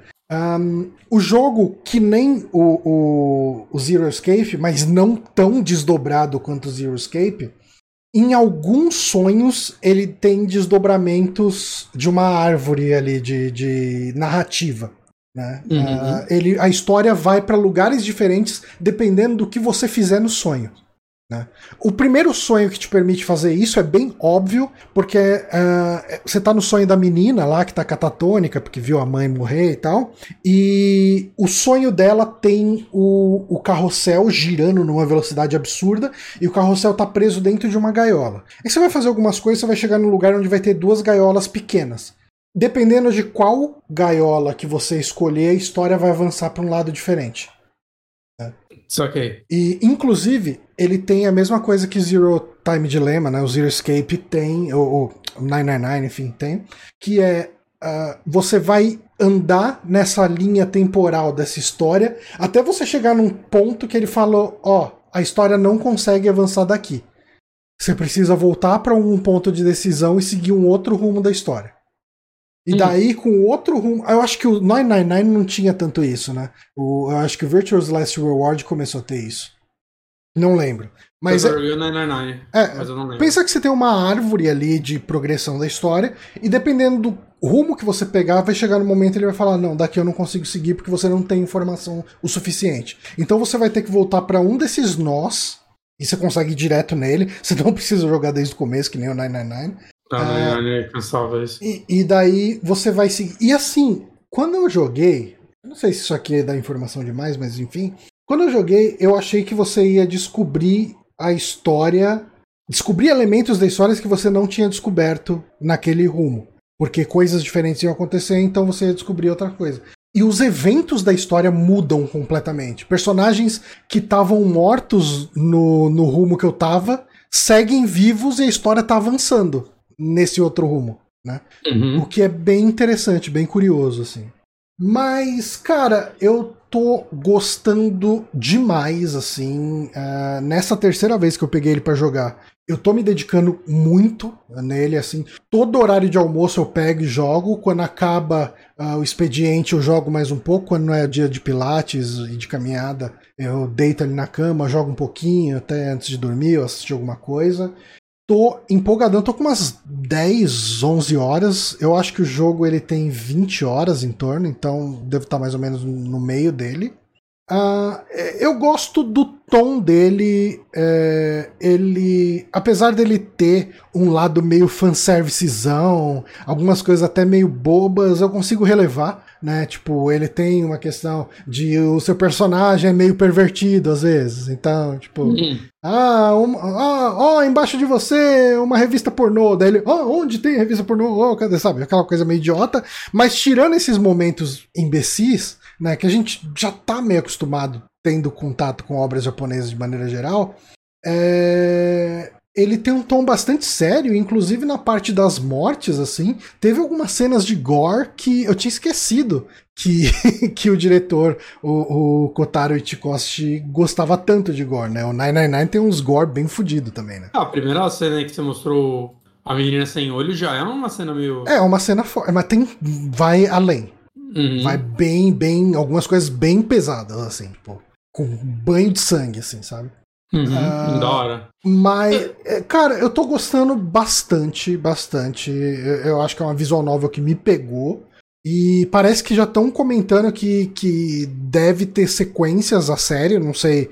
Eu não sei se o protagonista morre ou não no final, não sei o que vai acontecer com ele. Então, não sei se a sequência seria com o mesmo personagem. Não, não sei nada, mas estão uh, comentando aí sobre, sobre uma sequência uh, dessa, dessa mesma série, que é bem legal. Uhum. Ah, é, o, o Guilherme Biasio acabou de falar lá.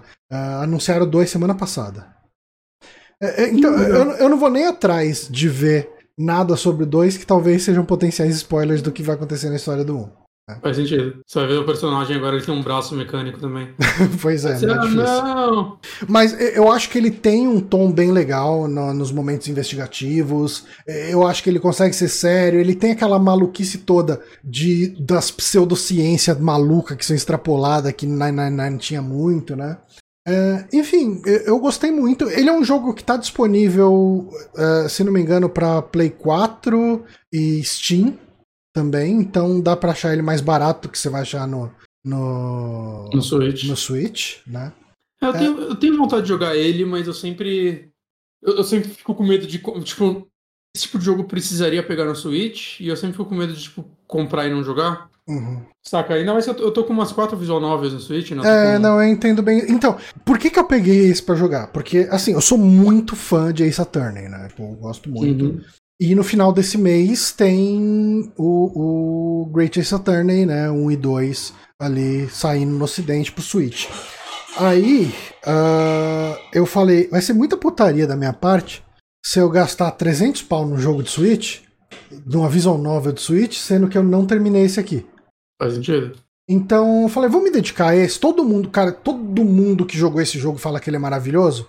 Vou me dedicar. E quando eu engrenei nele, eu não consegui parar. Assim, ele é hum. muito, muito bom. Uh, eu ainda prefiro 999 a ele, mas, mas eu acho que ele é competente diferente o suficiente para ser uma boa adição na biblioteca de visual novel uh, que, que tem por aí para videogame. E assim, Uh, eu até me arrependo um pouquinho de não ter pego. É porque na época que eu comprei só tinha do Switch. De, mas de não ter pego ele no Steam. Porque se eu tivesse pego ele no Steam, talvez eu tivesse tirando captura para fazer um vídeo pro backtracker dele. Porque eu tô gostando bastante dele e talvez eu queira fazer uma análise. Uh, mas, cara, é, AI Somnium Files eu recomendo muito. Eu tô gostando muito. Deixa eu só ver se tem pra Xbox também. Não, eu olhei aqui já, ele tem pra É, Play é, 4, Switch e PC. e PC, exatamente. Uhum. Infelizmente, só para essas três plataformas, mas jogão, recomendo. E agora, para encerrar esse programa, a gente vai falar um pouquinho de Loki. E como eu disse anteriormente, né, a gente deve entrar em spoilers. Então, para quem ah, não quer ouvir spoilers de Loki, quem tá curtindo a série ainda ou pretende assistir no futuro, ah, muito obrigado por ter acompanhado o podcast até aqui. Ah, se você está assistindo a versão ao vivo aqui no, no Twitch, muito obrigado pela presença aqui e pelo eventual sub aqui no, pelo Twitch Prime. Mas vamos falar de Loki, terceira série do MCU. Uhum. ah, da Primeiro aqui não é minissérie, né? Primeira que não é minissérie, né? Porque já temos aí, dan- começando os spoilers, já Ah, temos. eu já sabia antes. É, Eles já tinham revelado antes que ia ter outra temporada. sim. Já tá confirmada aí a segunda temporada e, obviamente, a primeira temporada termina num, num cliffhanger. Uhum. Mas você terminou de assistir também, né? Terminei, vi ontem à noite. Tá. Ah, o que é Loki, Bonatti? Pra eu molhar um pouco o bico aqui. É, bom, Loki conta a história de Loki. É, mas não o Loki que a gente acompanhou o crescimento na MCU, né, desde o primeiro filme do Thor, né, aquele Loki está em estado de óbito. Acompanhamos a história de um outro Loki, de uma realidade paralela da, do, do momento em que eles voltam no tempo, no último filme dos Vingadores, e ele, quando que é o momento após a guerra de Nova a invasão, a invasão de Nova York do primeiro filme de Vingadores, é como se naquele momento que ele tivesse sido levado embora, ele pegasse o Tesseract Uhum. e conseguisse viajar de lá. Ele fugiu de novo. É. Naquela realidade, o Loki fugiu de novo.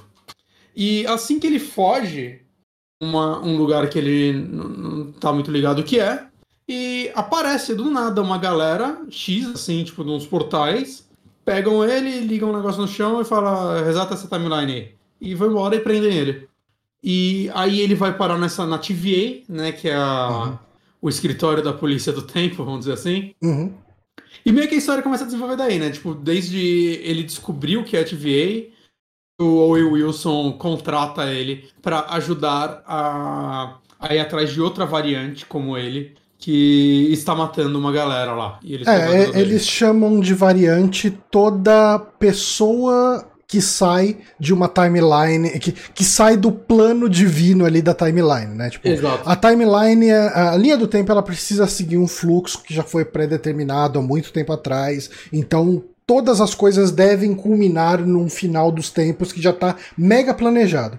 E sempre que alguém faz alguma coisa que não estava planejado nessa linha do tempo, a gente vai ter esses guardas aí da, da TVA, ou é TVA em inglês mesmo, né, que ficou. Uhum, uhum. Eu nunca lembro se, se é AVT ou Não, TVA. TVA. é, tá, ok. Ahn, e eles vão pegar esse cara e vão levar para ele ser julgado ah, nessa, nessa repartição de tempo, né? Toda vez que alguém saiu do, do que era esperado pra timeline. E é engraçado que ele fala, mas porra, os Vingadores aí cagaram tudo como eu... Porque eu, eu que fui pego, sabe? e ele tá falando, não, mas o que- a, a viagem no tempo deles estava escrita. É. O que é muito louco, né? Porque É bem conveniente. É, ele só pegou o negócio porque o, o Hulk chutou o negócio pra ele, saca? Então, tipo, pô, o Hulk chutar tava escrito então? Não sei. É, é. Mas aí a gente vai entrar em coisas de viagem do tempo, que é sempre um, um mar de buracos narrativos. Exato. É, viagem no tempo, você joga pra Deus e, e aceita que tá vindo. Não sendo muito absurdo, você aceita. Eu acho que essa série fez até que direitinho.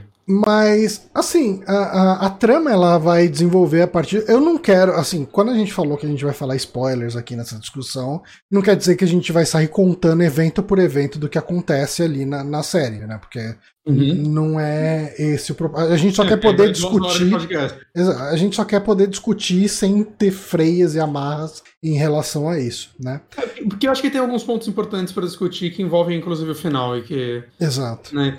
Uhum. Ma- Mas assim, a primeira coisa de cara que eu amei nessa série foi, tipo, principalmente que foi o foco dos dois primeiros episódios, é a TVA em si. Aham. É, é, um, é um- uma vibe tão control aquilo, né? Não, total, totalmente, cara, totalmente. Ele, é o trabalho burocrático da galera que, do tempo, assim. É, isso é muito, muito, muito legal. Aquele, esse universo que eles apresentaram aí é, é, é de longe uma das coisas mais interessantes uhum. que a Marvel já me mostrou, na minha opinião, assim. Sim. É, eu tava fascinado. É, porque por você vai ter isso tudo funcionando num esquema meio de repartição pública, meio de escritório, uhum. e, e, ele tem todo esse visual, que também o Control usa muito, que é o visual do, do escritório dos anos 70. Então uhum. você vai ver coisas com cara de velha. A cor toda é muito marrom e laranja, né? Lá. Então ele tem toda uma identidade visual puxada para essa repartição pública atrasada, né? Uhum. Uh, e, e, eles uh, e eles têm esse comportamento extremamente burocrático em relação ao tempo, né? Tipo, quando ele vai ser julgado, ele vai pegar uma fila e é aquela fila que você está acostumado a pegar em banco, que é, que é, aquela fila meio serpentina, né? Que tem um monte de postezinho, então você vai ter que pegar tudo aquilo. É, é, é esse estilo visual da repartição pública da, daquela coisa do escritóriozão, né? Uhum. E a outra coisa que eu gostei, principalmente nesses dois primeiros episódios, era os diálogos do Thor com o Owen Wilson, né? Que é uhum. o, o personagem dele, é o Morbius. Morbius uhum. né? Eu, eu levei um tempinho para reconhecer que era o Owen Wilson. Fazia tempo que eu não Ah, eu já ele. sabia que ele tava na série. Então. Eu não sabia, eu não tava foi, foi imediato. E eu, eu, não, eu, não, sabia que eu poderia gostar tanto do Wilson em algo que não é é, mas os diálogos entre os dois é, são muito, muito bons, assim. São um dos pontos altos da série inteira. Porque eles pegaram o lance de ser uma série do Loki, que é o Deus da Trapaça, vamos dizer assim. E eu acho muito legal o lance de que. Eu acho que principalmente no começo, depois isso vai mudando um pouco e faz sentido ir mudando um pouco. É, você não acredita em nada que é dito o tempo todo. Você nunca uhum. sabe. Os dois, você nunca sabe qual, qual dos dois está ou não mentindo. Saca? E, e eu acho que isso é, era essencial para essa série funcionar nesse começo. Sim. Saca? É, é uma série que, tipo, ela tem menos ação do que as outras, ela tem ação, mas é bem menos do que as outras, eu sinto. E boa parte da, das principais coisas são conversas. E, cara, a química dos dois é impressionante. Uhum. Funciona muito, muito bem. Né? É muito legal você ver. Eles têm que fazer algo para esse Loki, saca? Ele não é o Loki que a gente conheceu nos outros filmes, então ele não teve o desenvolvimento ao ponto dele deixar de ser um vilão, vamos dizer assim, né? Ele, na verdade, ele. Ele tá em seu pior momento. Ele tá o Loki pós-invasão de Nova York. Ele tinha acabado de matar uma galera. Né? Então, ele, eles têm que fazer alguma coisa pra gente simpatizar com essa versão do Loki rápido, né? E eu acho que é muito legal a solução que eles dão, que é o Wilson mostrando para ele o que vai acontecer com a vida dele. Uhum. E o Loki ficando extremamente puto, porque, não, mas pode não acontecer, eu que escolho. E o Wilson fica, é, claro que sim, claro que sim. Sabe? Eu acho muito bom, cara, eu acho muito da hora, assim. E você é, vê o, que os momentos... O, quando... o Mobius dá o spoiler de, do Thanos matando o Loki pra ele. Na verdade, esse spoiler o Loki vê sozinho, né? Ele não Ah, sim, sim, sim, sim, sim. É verdade. Né? Mas ele tinha mostrado, acho que a cena da, do... da mãe dele. Da mãe, né? é. da mãe dele. E é esse foi o turning point, né? Exato. E depois ele vê ele mesmo morrendo, né? Eu acho que é... Mas eu acho que é muito legal, porque os diálogos dos dois é muito. O Mobius, ele perguntando, querendo desconstruir o Loki, então perguntando pra ele, cara, por que você faz isso? Uhum. Saca? Ele, ah, porque eu quero. Não, tá, você quer dominar o mundo. E depois? Saca? aí é uhum. é muito. É, é, um tipo de diálogo que eu gostaria de ver mais em. Em. Coisa, coisa né? de hominho. Exato, cara, porque isso dá uma. Saca? Porque todo mundo sabe que o plano de dominar o mundo de qualquer coisa é idiota, porque não faz sentido. Uhum. Né? E quando você tem um, um, vilão que quer poder, e eu acho que o Loki faz muito sentido isso, porque ele quer poder, mas ele tem um. Como posso dizer? Um, ele tem um conteúdo, esse personagem, né? Porque tem todo o lance de, tipo, da inveja que ele sente. O, né? eu, eu, eu, lembro, tipo, a primeira vez que eu vi Vingadores, desde lá o Martelo isso, né? Que o Tom Hiddleston, ele é o melhor ator da Marvel, para mim. Hum, ele é disparado. Eu gosto, assim. eu gosto, muito dele. Ele é muito bom. E eu acho que a cena que para mim mostrou como esse cara é foda é no primeiro Vingadores, quando ele manda as pessoas ajoelharem para ele. Uhum. E elas não ajoelham, ele fica puto, aí ele ordena, né? E aparentemente usa um poder que as pessoas caem de joelho. E naquele momento ele começa a sorrir mas você vê que é um sorriso de tipo, ele sabe que aquilo é mentira, mas ele tá enterrando dentro dele mesmo que aquilo é mentira. Ele, ah. ele, ele quer sentir o que é ser um, um, líder. Ele quer sentir o que é ser a pessoa que tá no topo. Só que eu acho que ele vende tão bem essa cena. Uhum. Saca? E, e, tipo, é isso que o Mobius começa a querer tirar dele. Saca? Por quê? Por que você quer tanto isso? E é muito bom quando ele vira e fala: você é uma pessoa que na verdade você acha que você tá sempre evoluindo, mas na verdade você é a pessoa que tira o melhor dos outros. Por sua culpa, o Thor evolui. Por sua culpa, os Vingadores evoluem. Tá todo mundo evoluindo por sua culpa por causa das merdas que você faz. E você não, cara. Isso é muito foda. É. Esses diálogos são muito E- legais. É, então, eu acho que o que destaca ela em relação a WandaVision e. e. Falcão. Falcão e o Sol- Soldado Invernal são justamente esses momentos de diálogos sobre os personagens filosofando sobre eles mesmos, né? Uhum. Ah, principalmente o Loki, mas a, a gente vai acaba tendo ah, ali um pouco mais pro Sylvie. meio da série a, a Sylvie, que é um, um dos A variante do Loki. é, uma, é a variante que estão querendo caçar, né? Ah, E ela é bem interessante. Eu vi uma análise do PH Santos sobre ela que eu achei que é bem interessante, assim, porque a gente começa a ver diversos Locks dessa série. aham, E por que a Sylvie é tão diferente deles? A Sylvie é o Loki que não cresceu em Asgard. A Sylvie é o único Loki que nunca se tornou um Loki. Ela não, não É. gosta de ser chamada de Loki, porque o universo dela foi apagado e ela não. uhum, Né? E aí ela teve um desenvolvimento completamente diferente de todos os outros. A ponto de, tipo, a série é muito mais dela, né? Tipo, a série não, mas ela que faz a narrativa avançar. Né? O tempo o cara vira e fala que o Loki, o, quando eles encontram o cara que tá por trás de tudo, ele fala que o Loki é uma pulga é, que grudou num dragão. Mas que Uhum. pelo menos ele conseguiu se segurar. uhum. Eu acho muito legal isso. É, assim, eu, eu. Eu não sei se eu concordo tanto com isso, com a Sylvie é o que faz a história andar.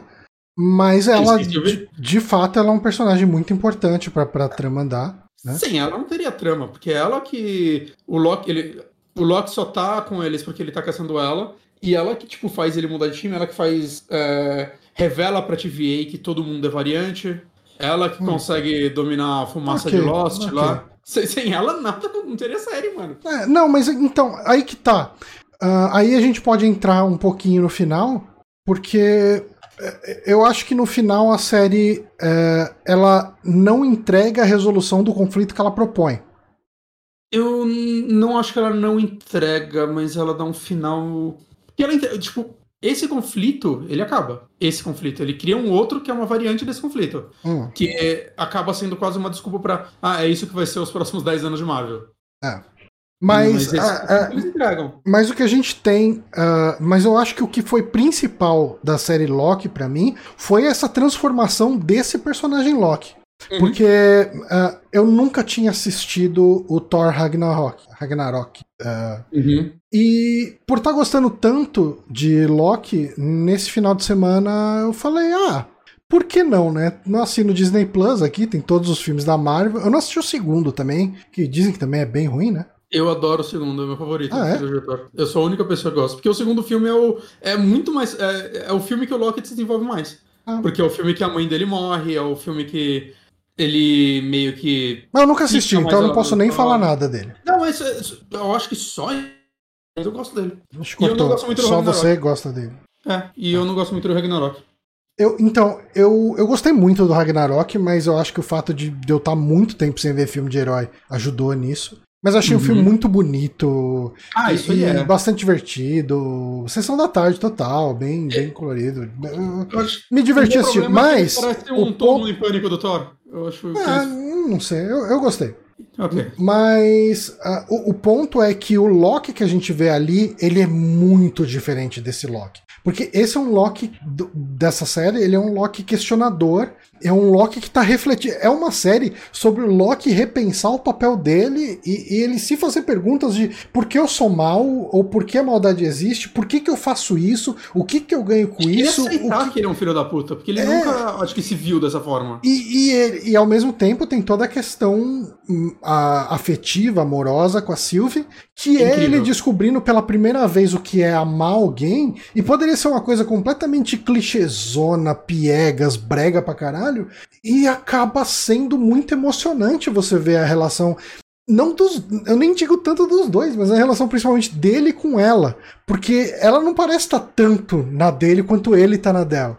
Mas ela tá um pouco. Ela tá um né, pouco, mas, mas assim, você ela vê a história no ponto de vista dele, Uhum. é, é todo esse. É, é toda a questão dele saber o que é esse sentimento que ele nunca teve por ninguém E, e não só de amor, amor romântico, mas um sentimento de se importar, de, de querer fazer o bem, de querer trazer a pessoa pro bem quando a pessoa tá falhando, querendo fazer uma maldade, sabe? Tipo, e isso eu acho um crescimento, um desenvolvimento de personagem fantástico, assim. Eu acho muito bom quando o Mobius vira pra ele e fala: Você se apaixonou por você mesmo. Exista.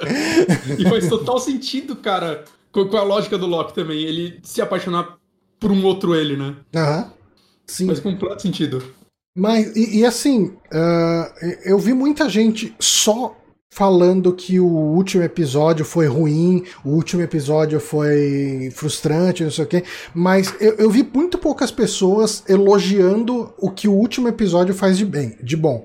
Uh, eu acho que o, o dilema, tipo assim, o, o, como diria o Oswaldo, né, o senhor roteiro ali do final do último o professor episódio, Enredo. É, o professor Enredo, ele é, é é um personagem muito divertido e o jeito que ele enxerga tudo aquilo e tal, eu gostei, mas uhum. é, eu achei o visual daquele lugar final muito bonito, aquela iluminação meio puxada pro azul, vermelho e roxo, como a luz reflete neles. Eu achei aquilo tudo lindo demais, muito, uhum. muito lindo. Eu acho que é um refresco para essa série que, que tudo é muito marrom, amarelo e laranja.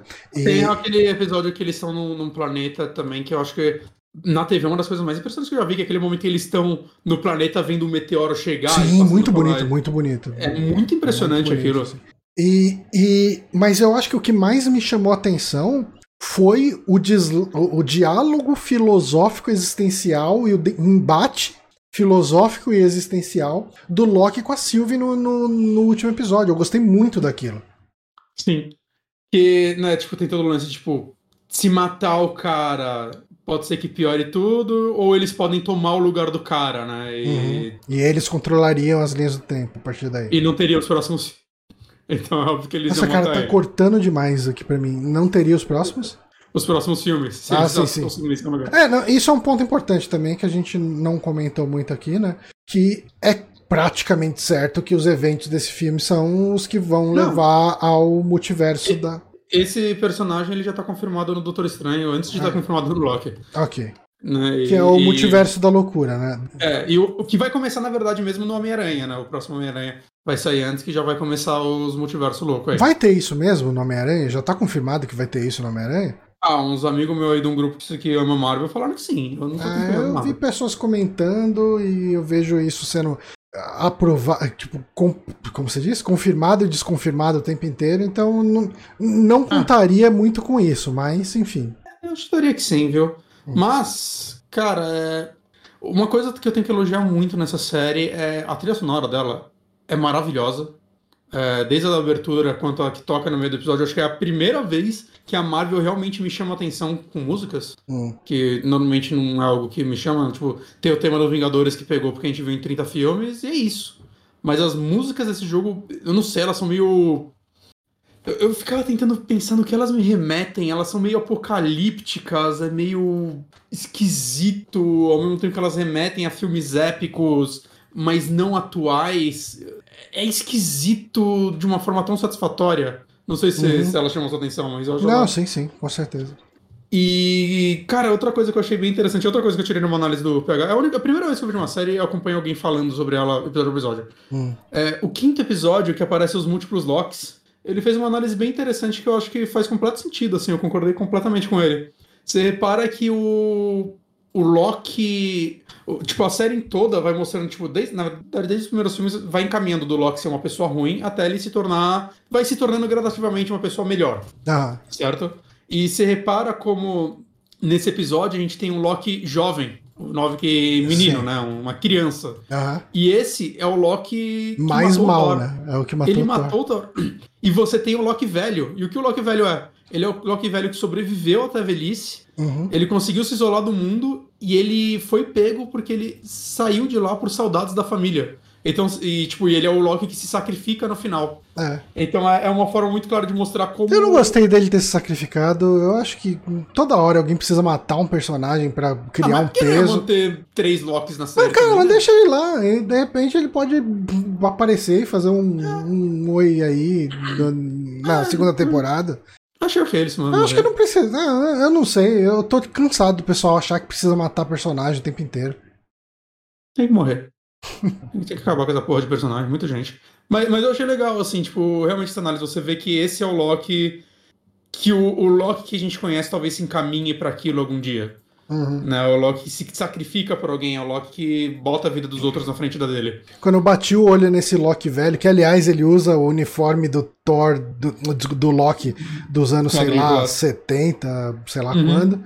Ah, eu bati o olho no ator, eu achei que fosse o Christopher Walken.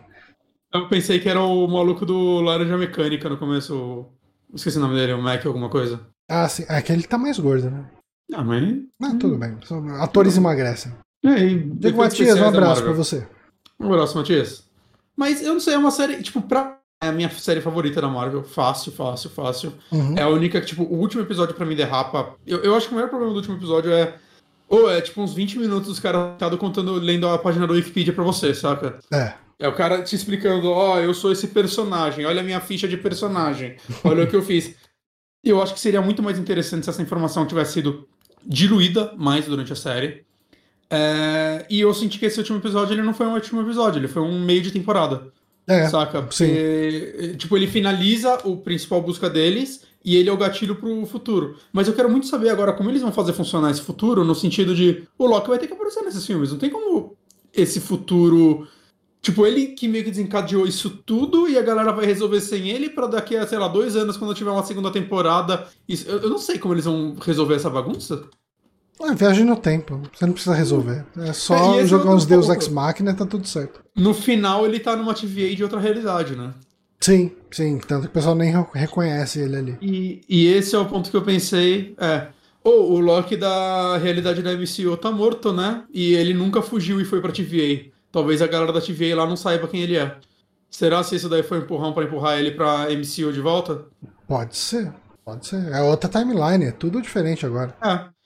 Então, não, mas ele pode estar Eu- na timeline É que assim, uma agora. coisa que eu me pergunto, mas eu acho que não vai ter nada a ver, é que a próxima série da Marvel que vai passar, não é bem uma série, né? Mais uma antologia, é o What Ah, If, What If. né? Sim. Será que eles vão tentar explicar o What If com essas questões das linhas temporais alternativas? Porque o Eu What acho If nos quadrinhos não era isso, né? O É, mas What agora If- abriu porta pra isso. É, o, o What If do, do quadrinho era. Eu não lembro. É o Atu o nome dele? Eu não lembro. É um, é um vigia que ele vai e conta a história. Ah, o que aconteceria se Fulano fosse. ah, sei lá. É aquela velha história, né? Ah, e se Hitler ganhasse? Que é, mas com personagens da Marvel. Ah, e cada episódio vai ser uma história dessas, né?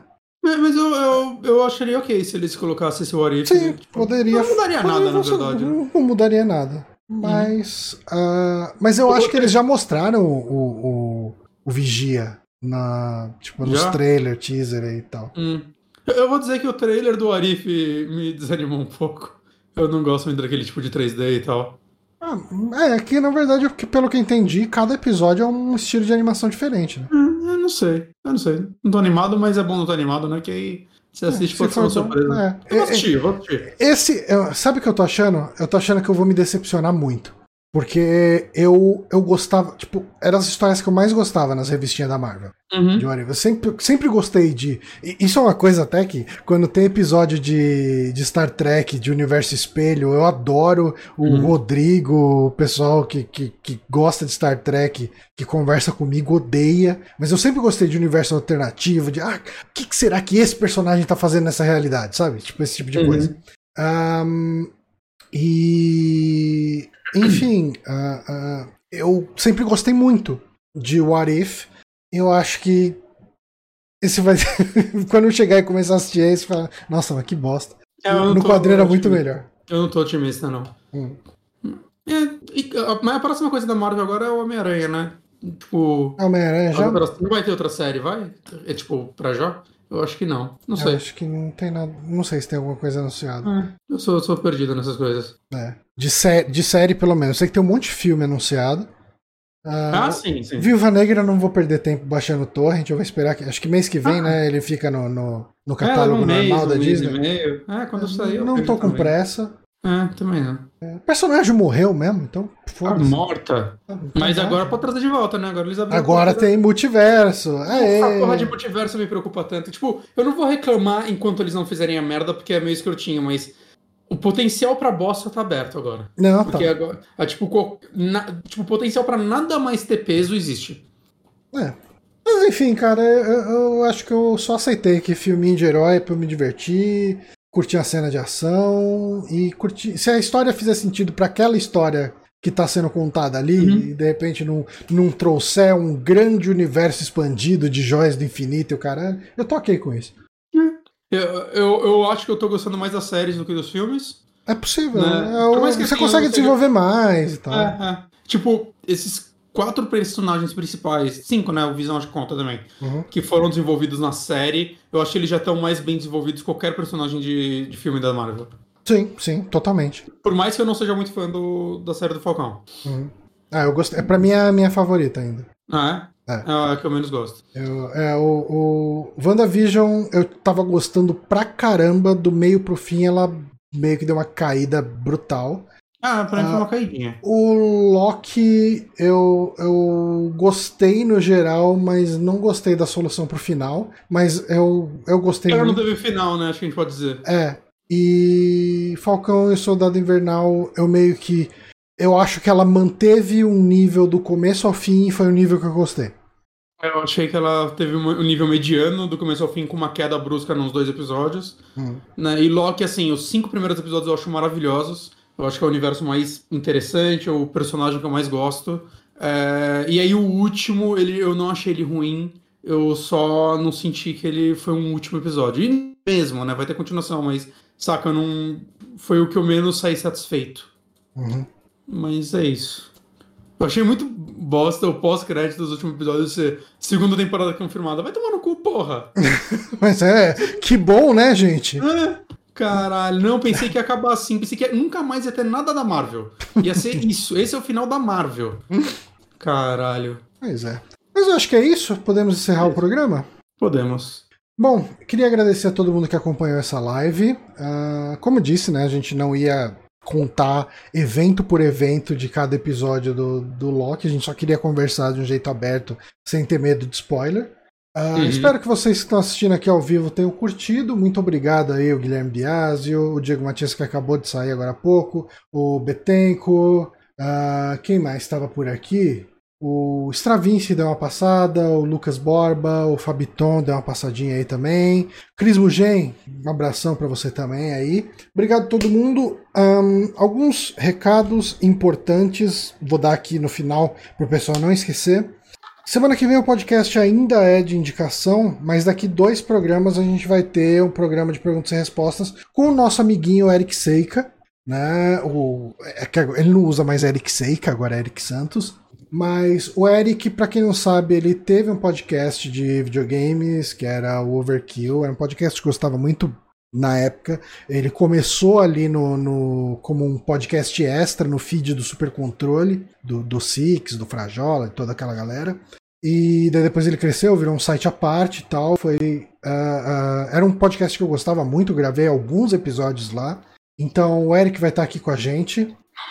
Mandem perguntas para o Eric e assim, conversei com o Eric, todos os temas estão liberados. Vocês podem perguntar, pô, cara, tipo, pode perguntar sobre direito, que ele é advogado, promotor, enfim. Você pode perguntar sobre games. O, Eric gosta muito de JRPG, ele joga tudo quanto é de RPG que sai, então podem perguntar aí qualquer coisa nesse tema para ele. Pode perguntar. hum, O que mais? Política. Política, política, né? Ele foi candidato a vereador na última eleição.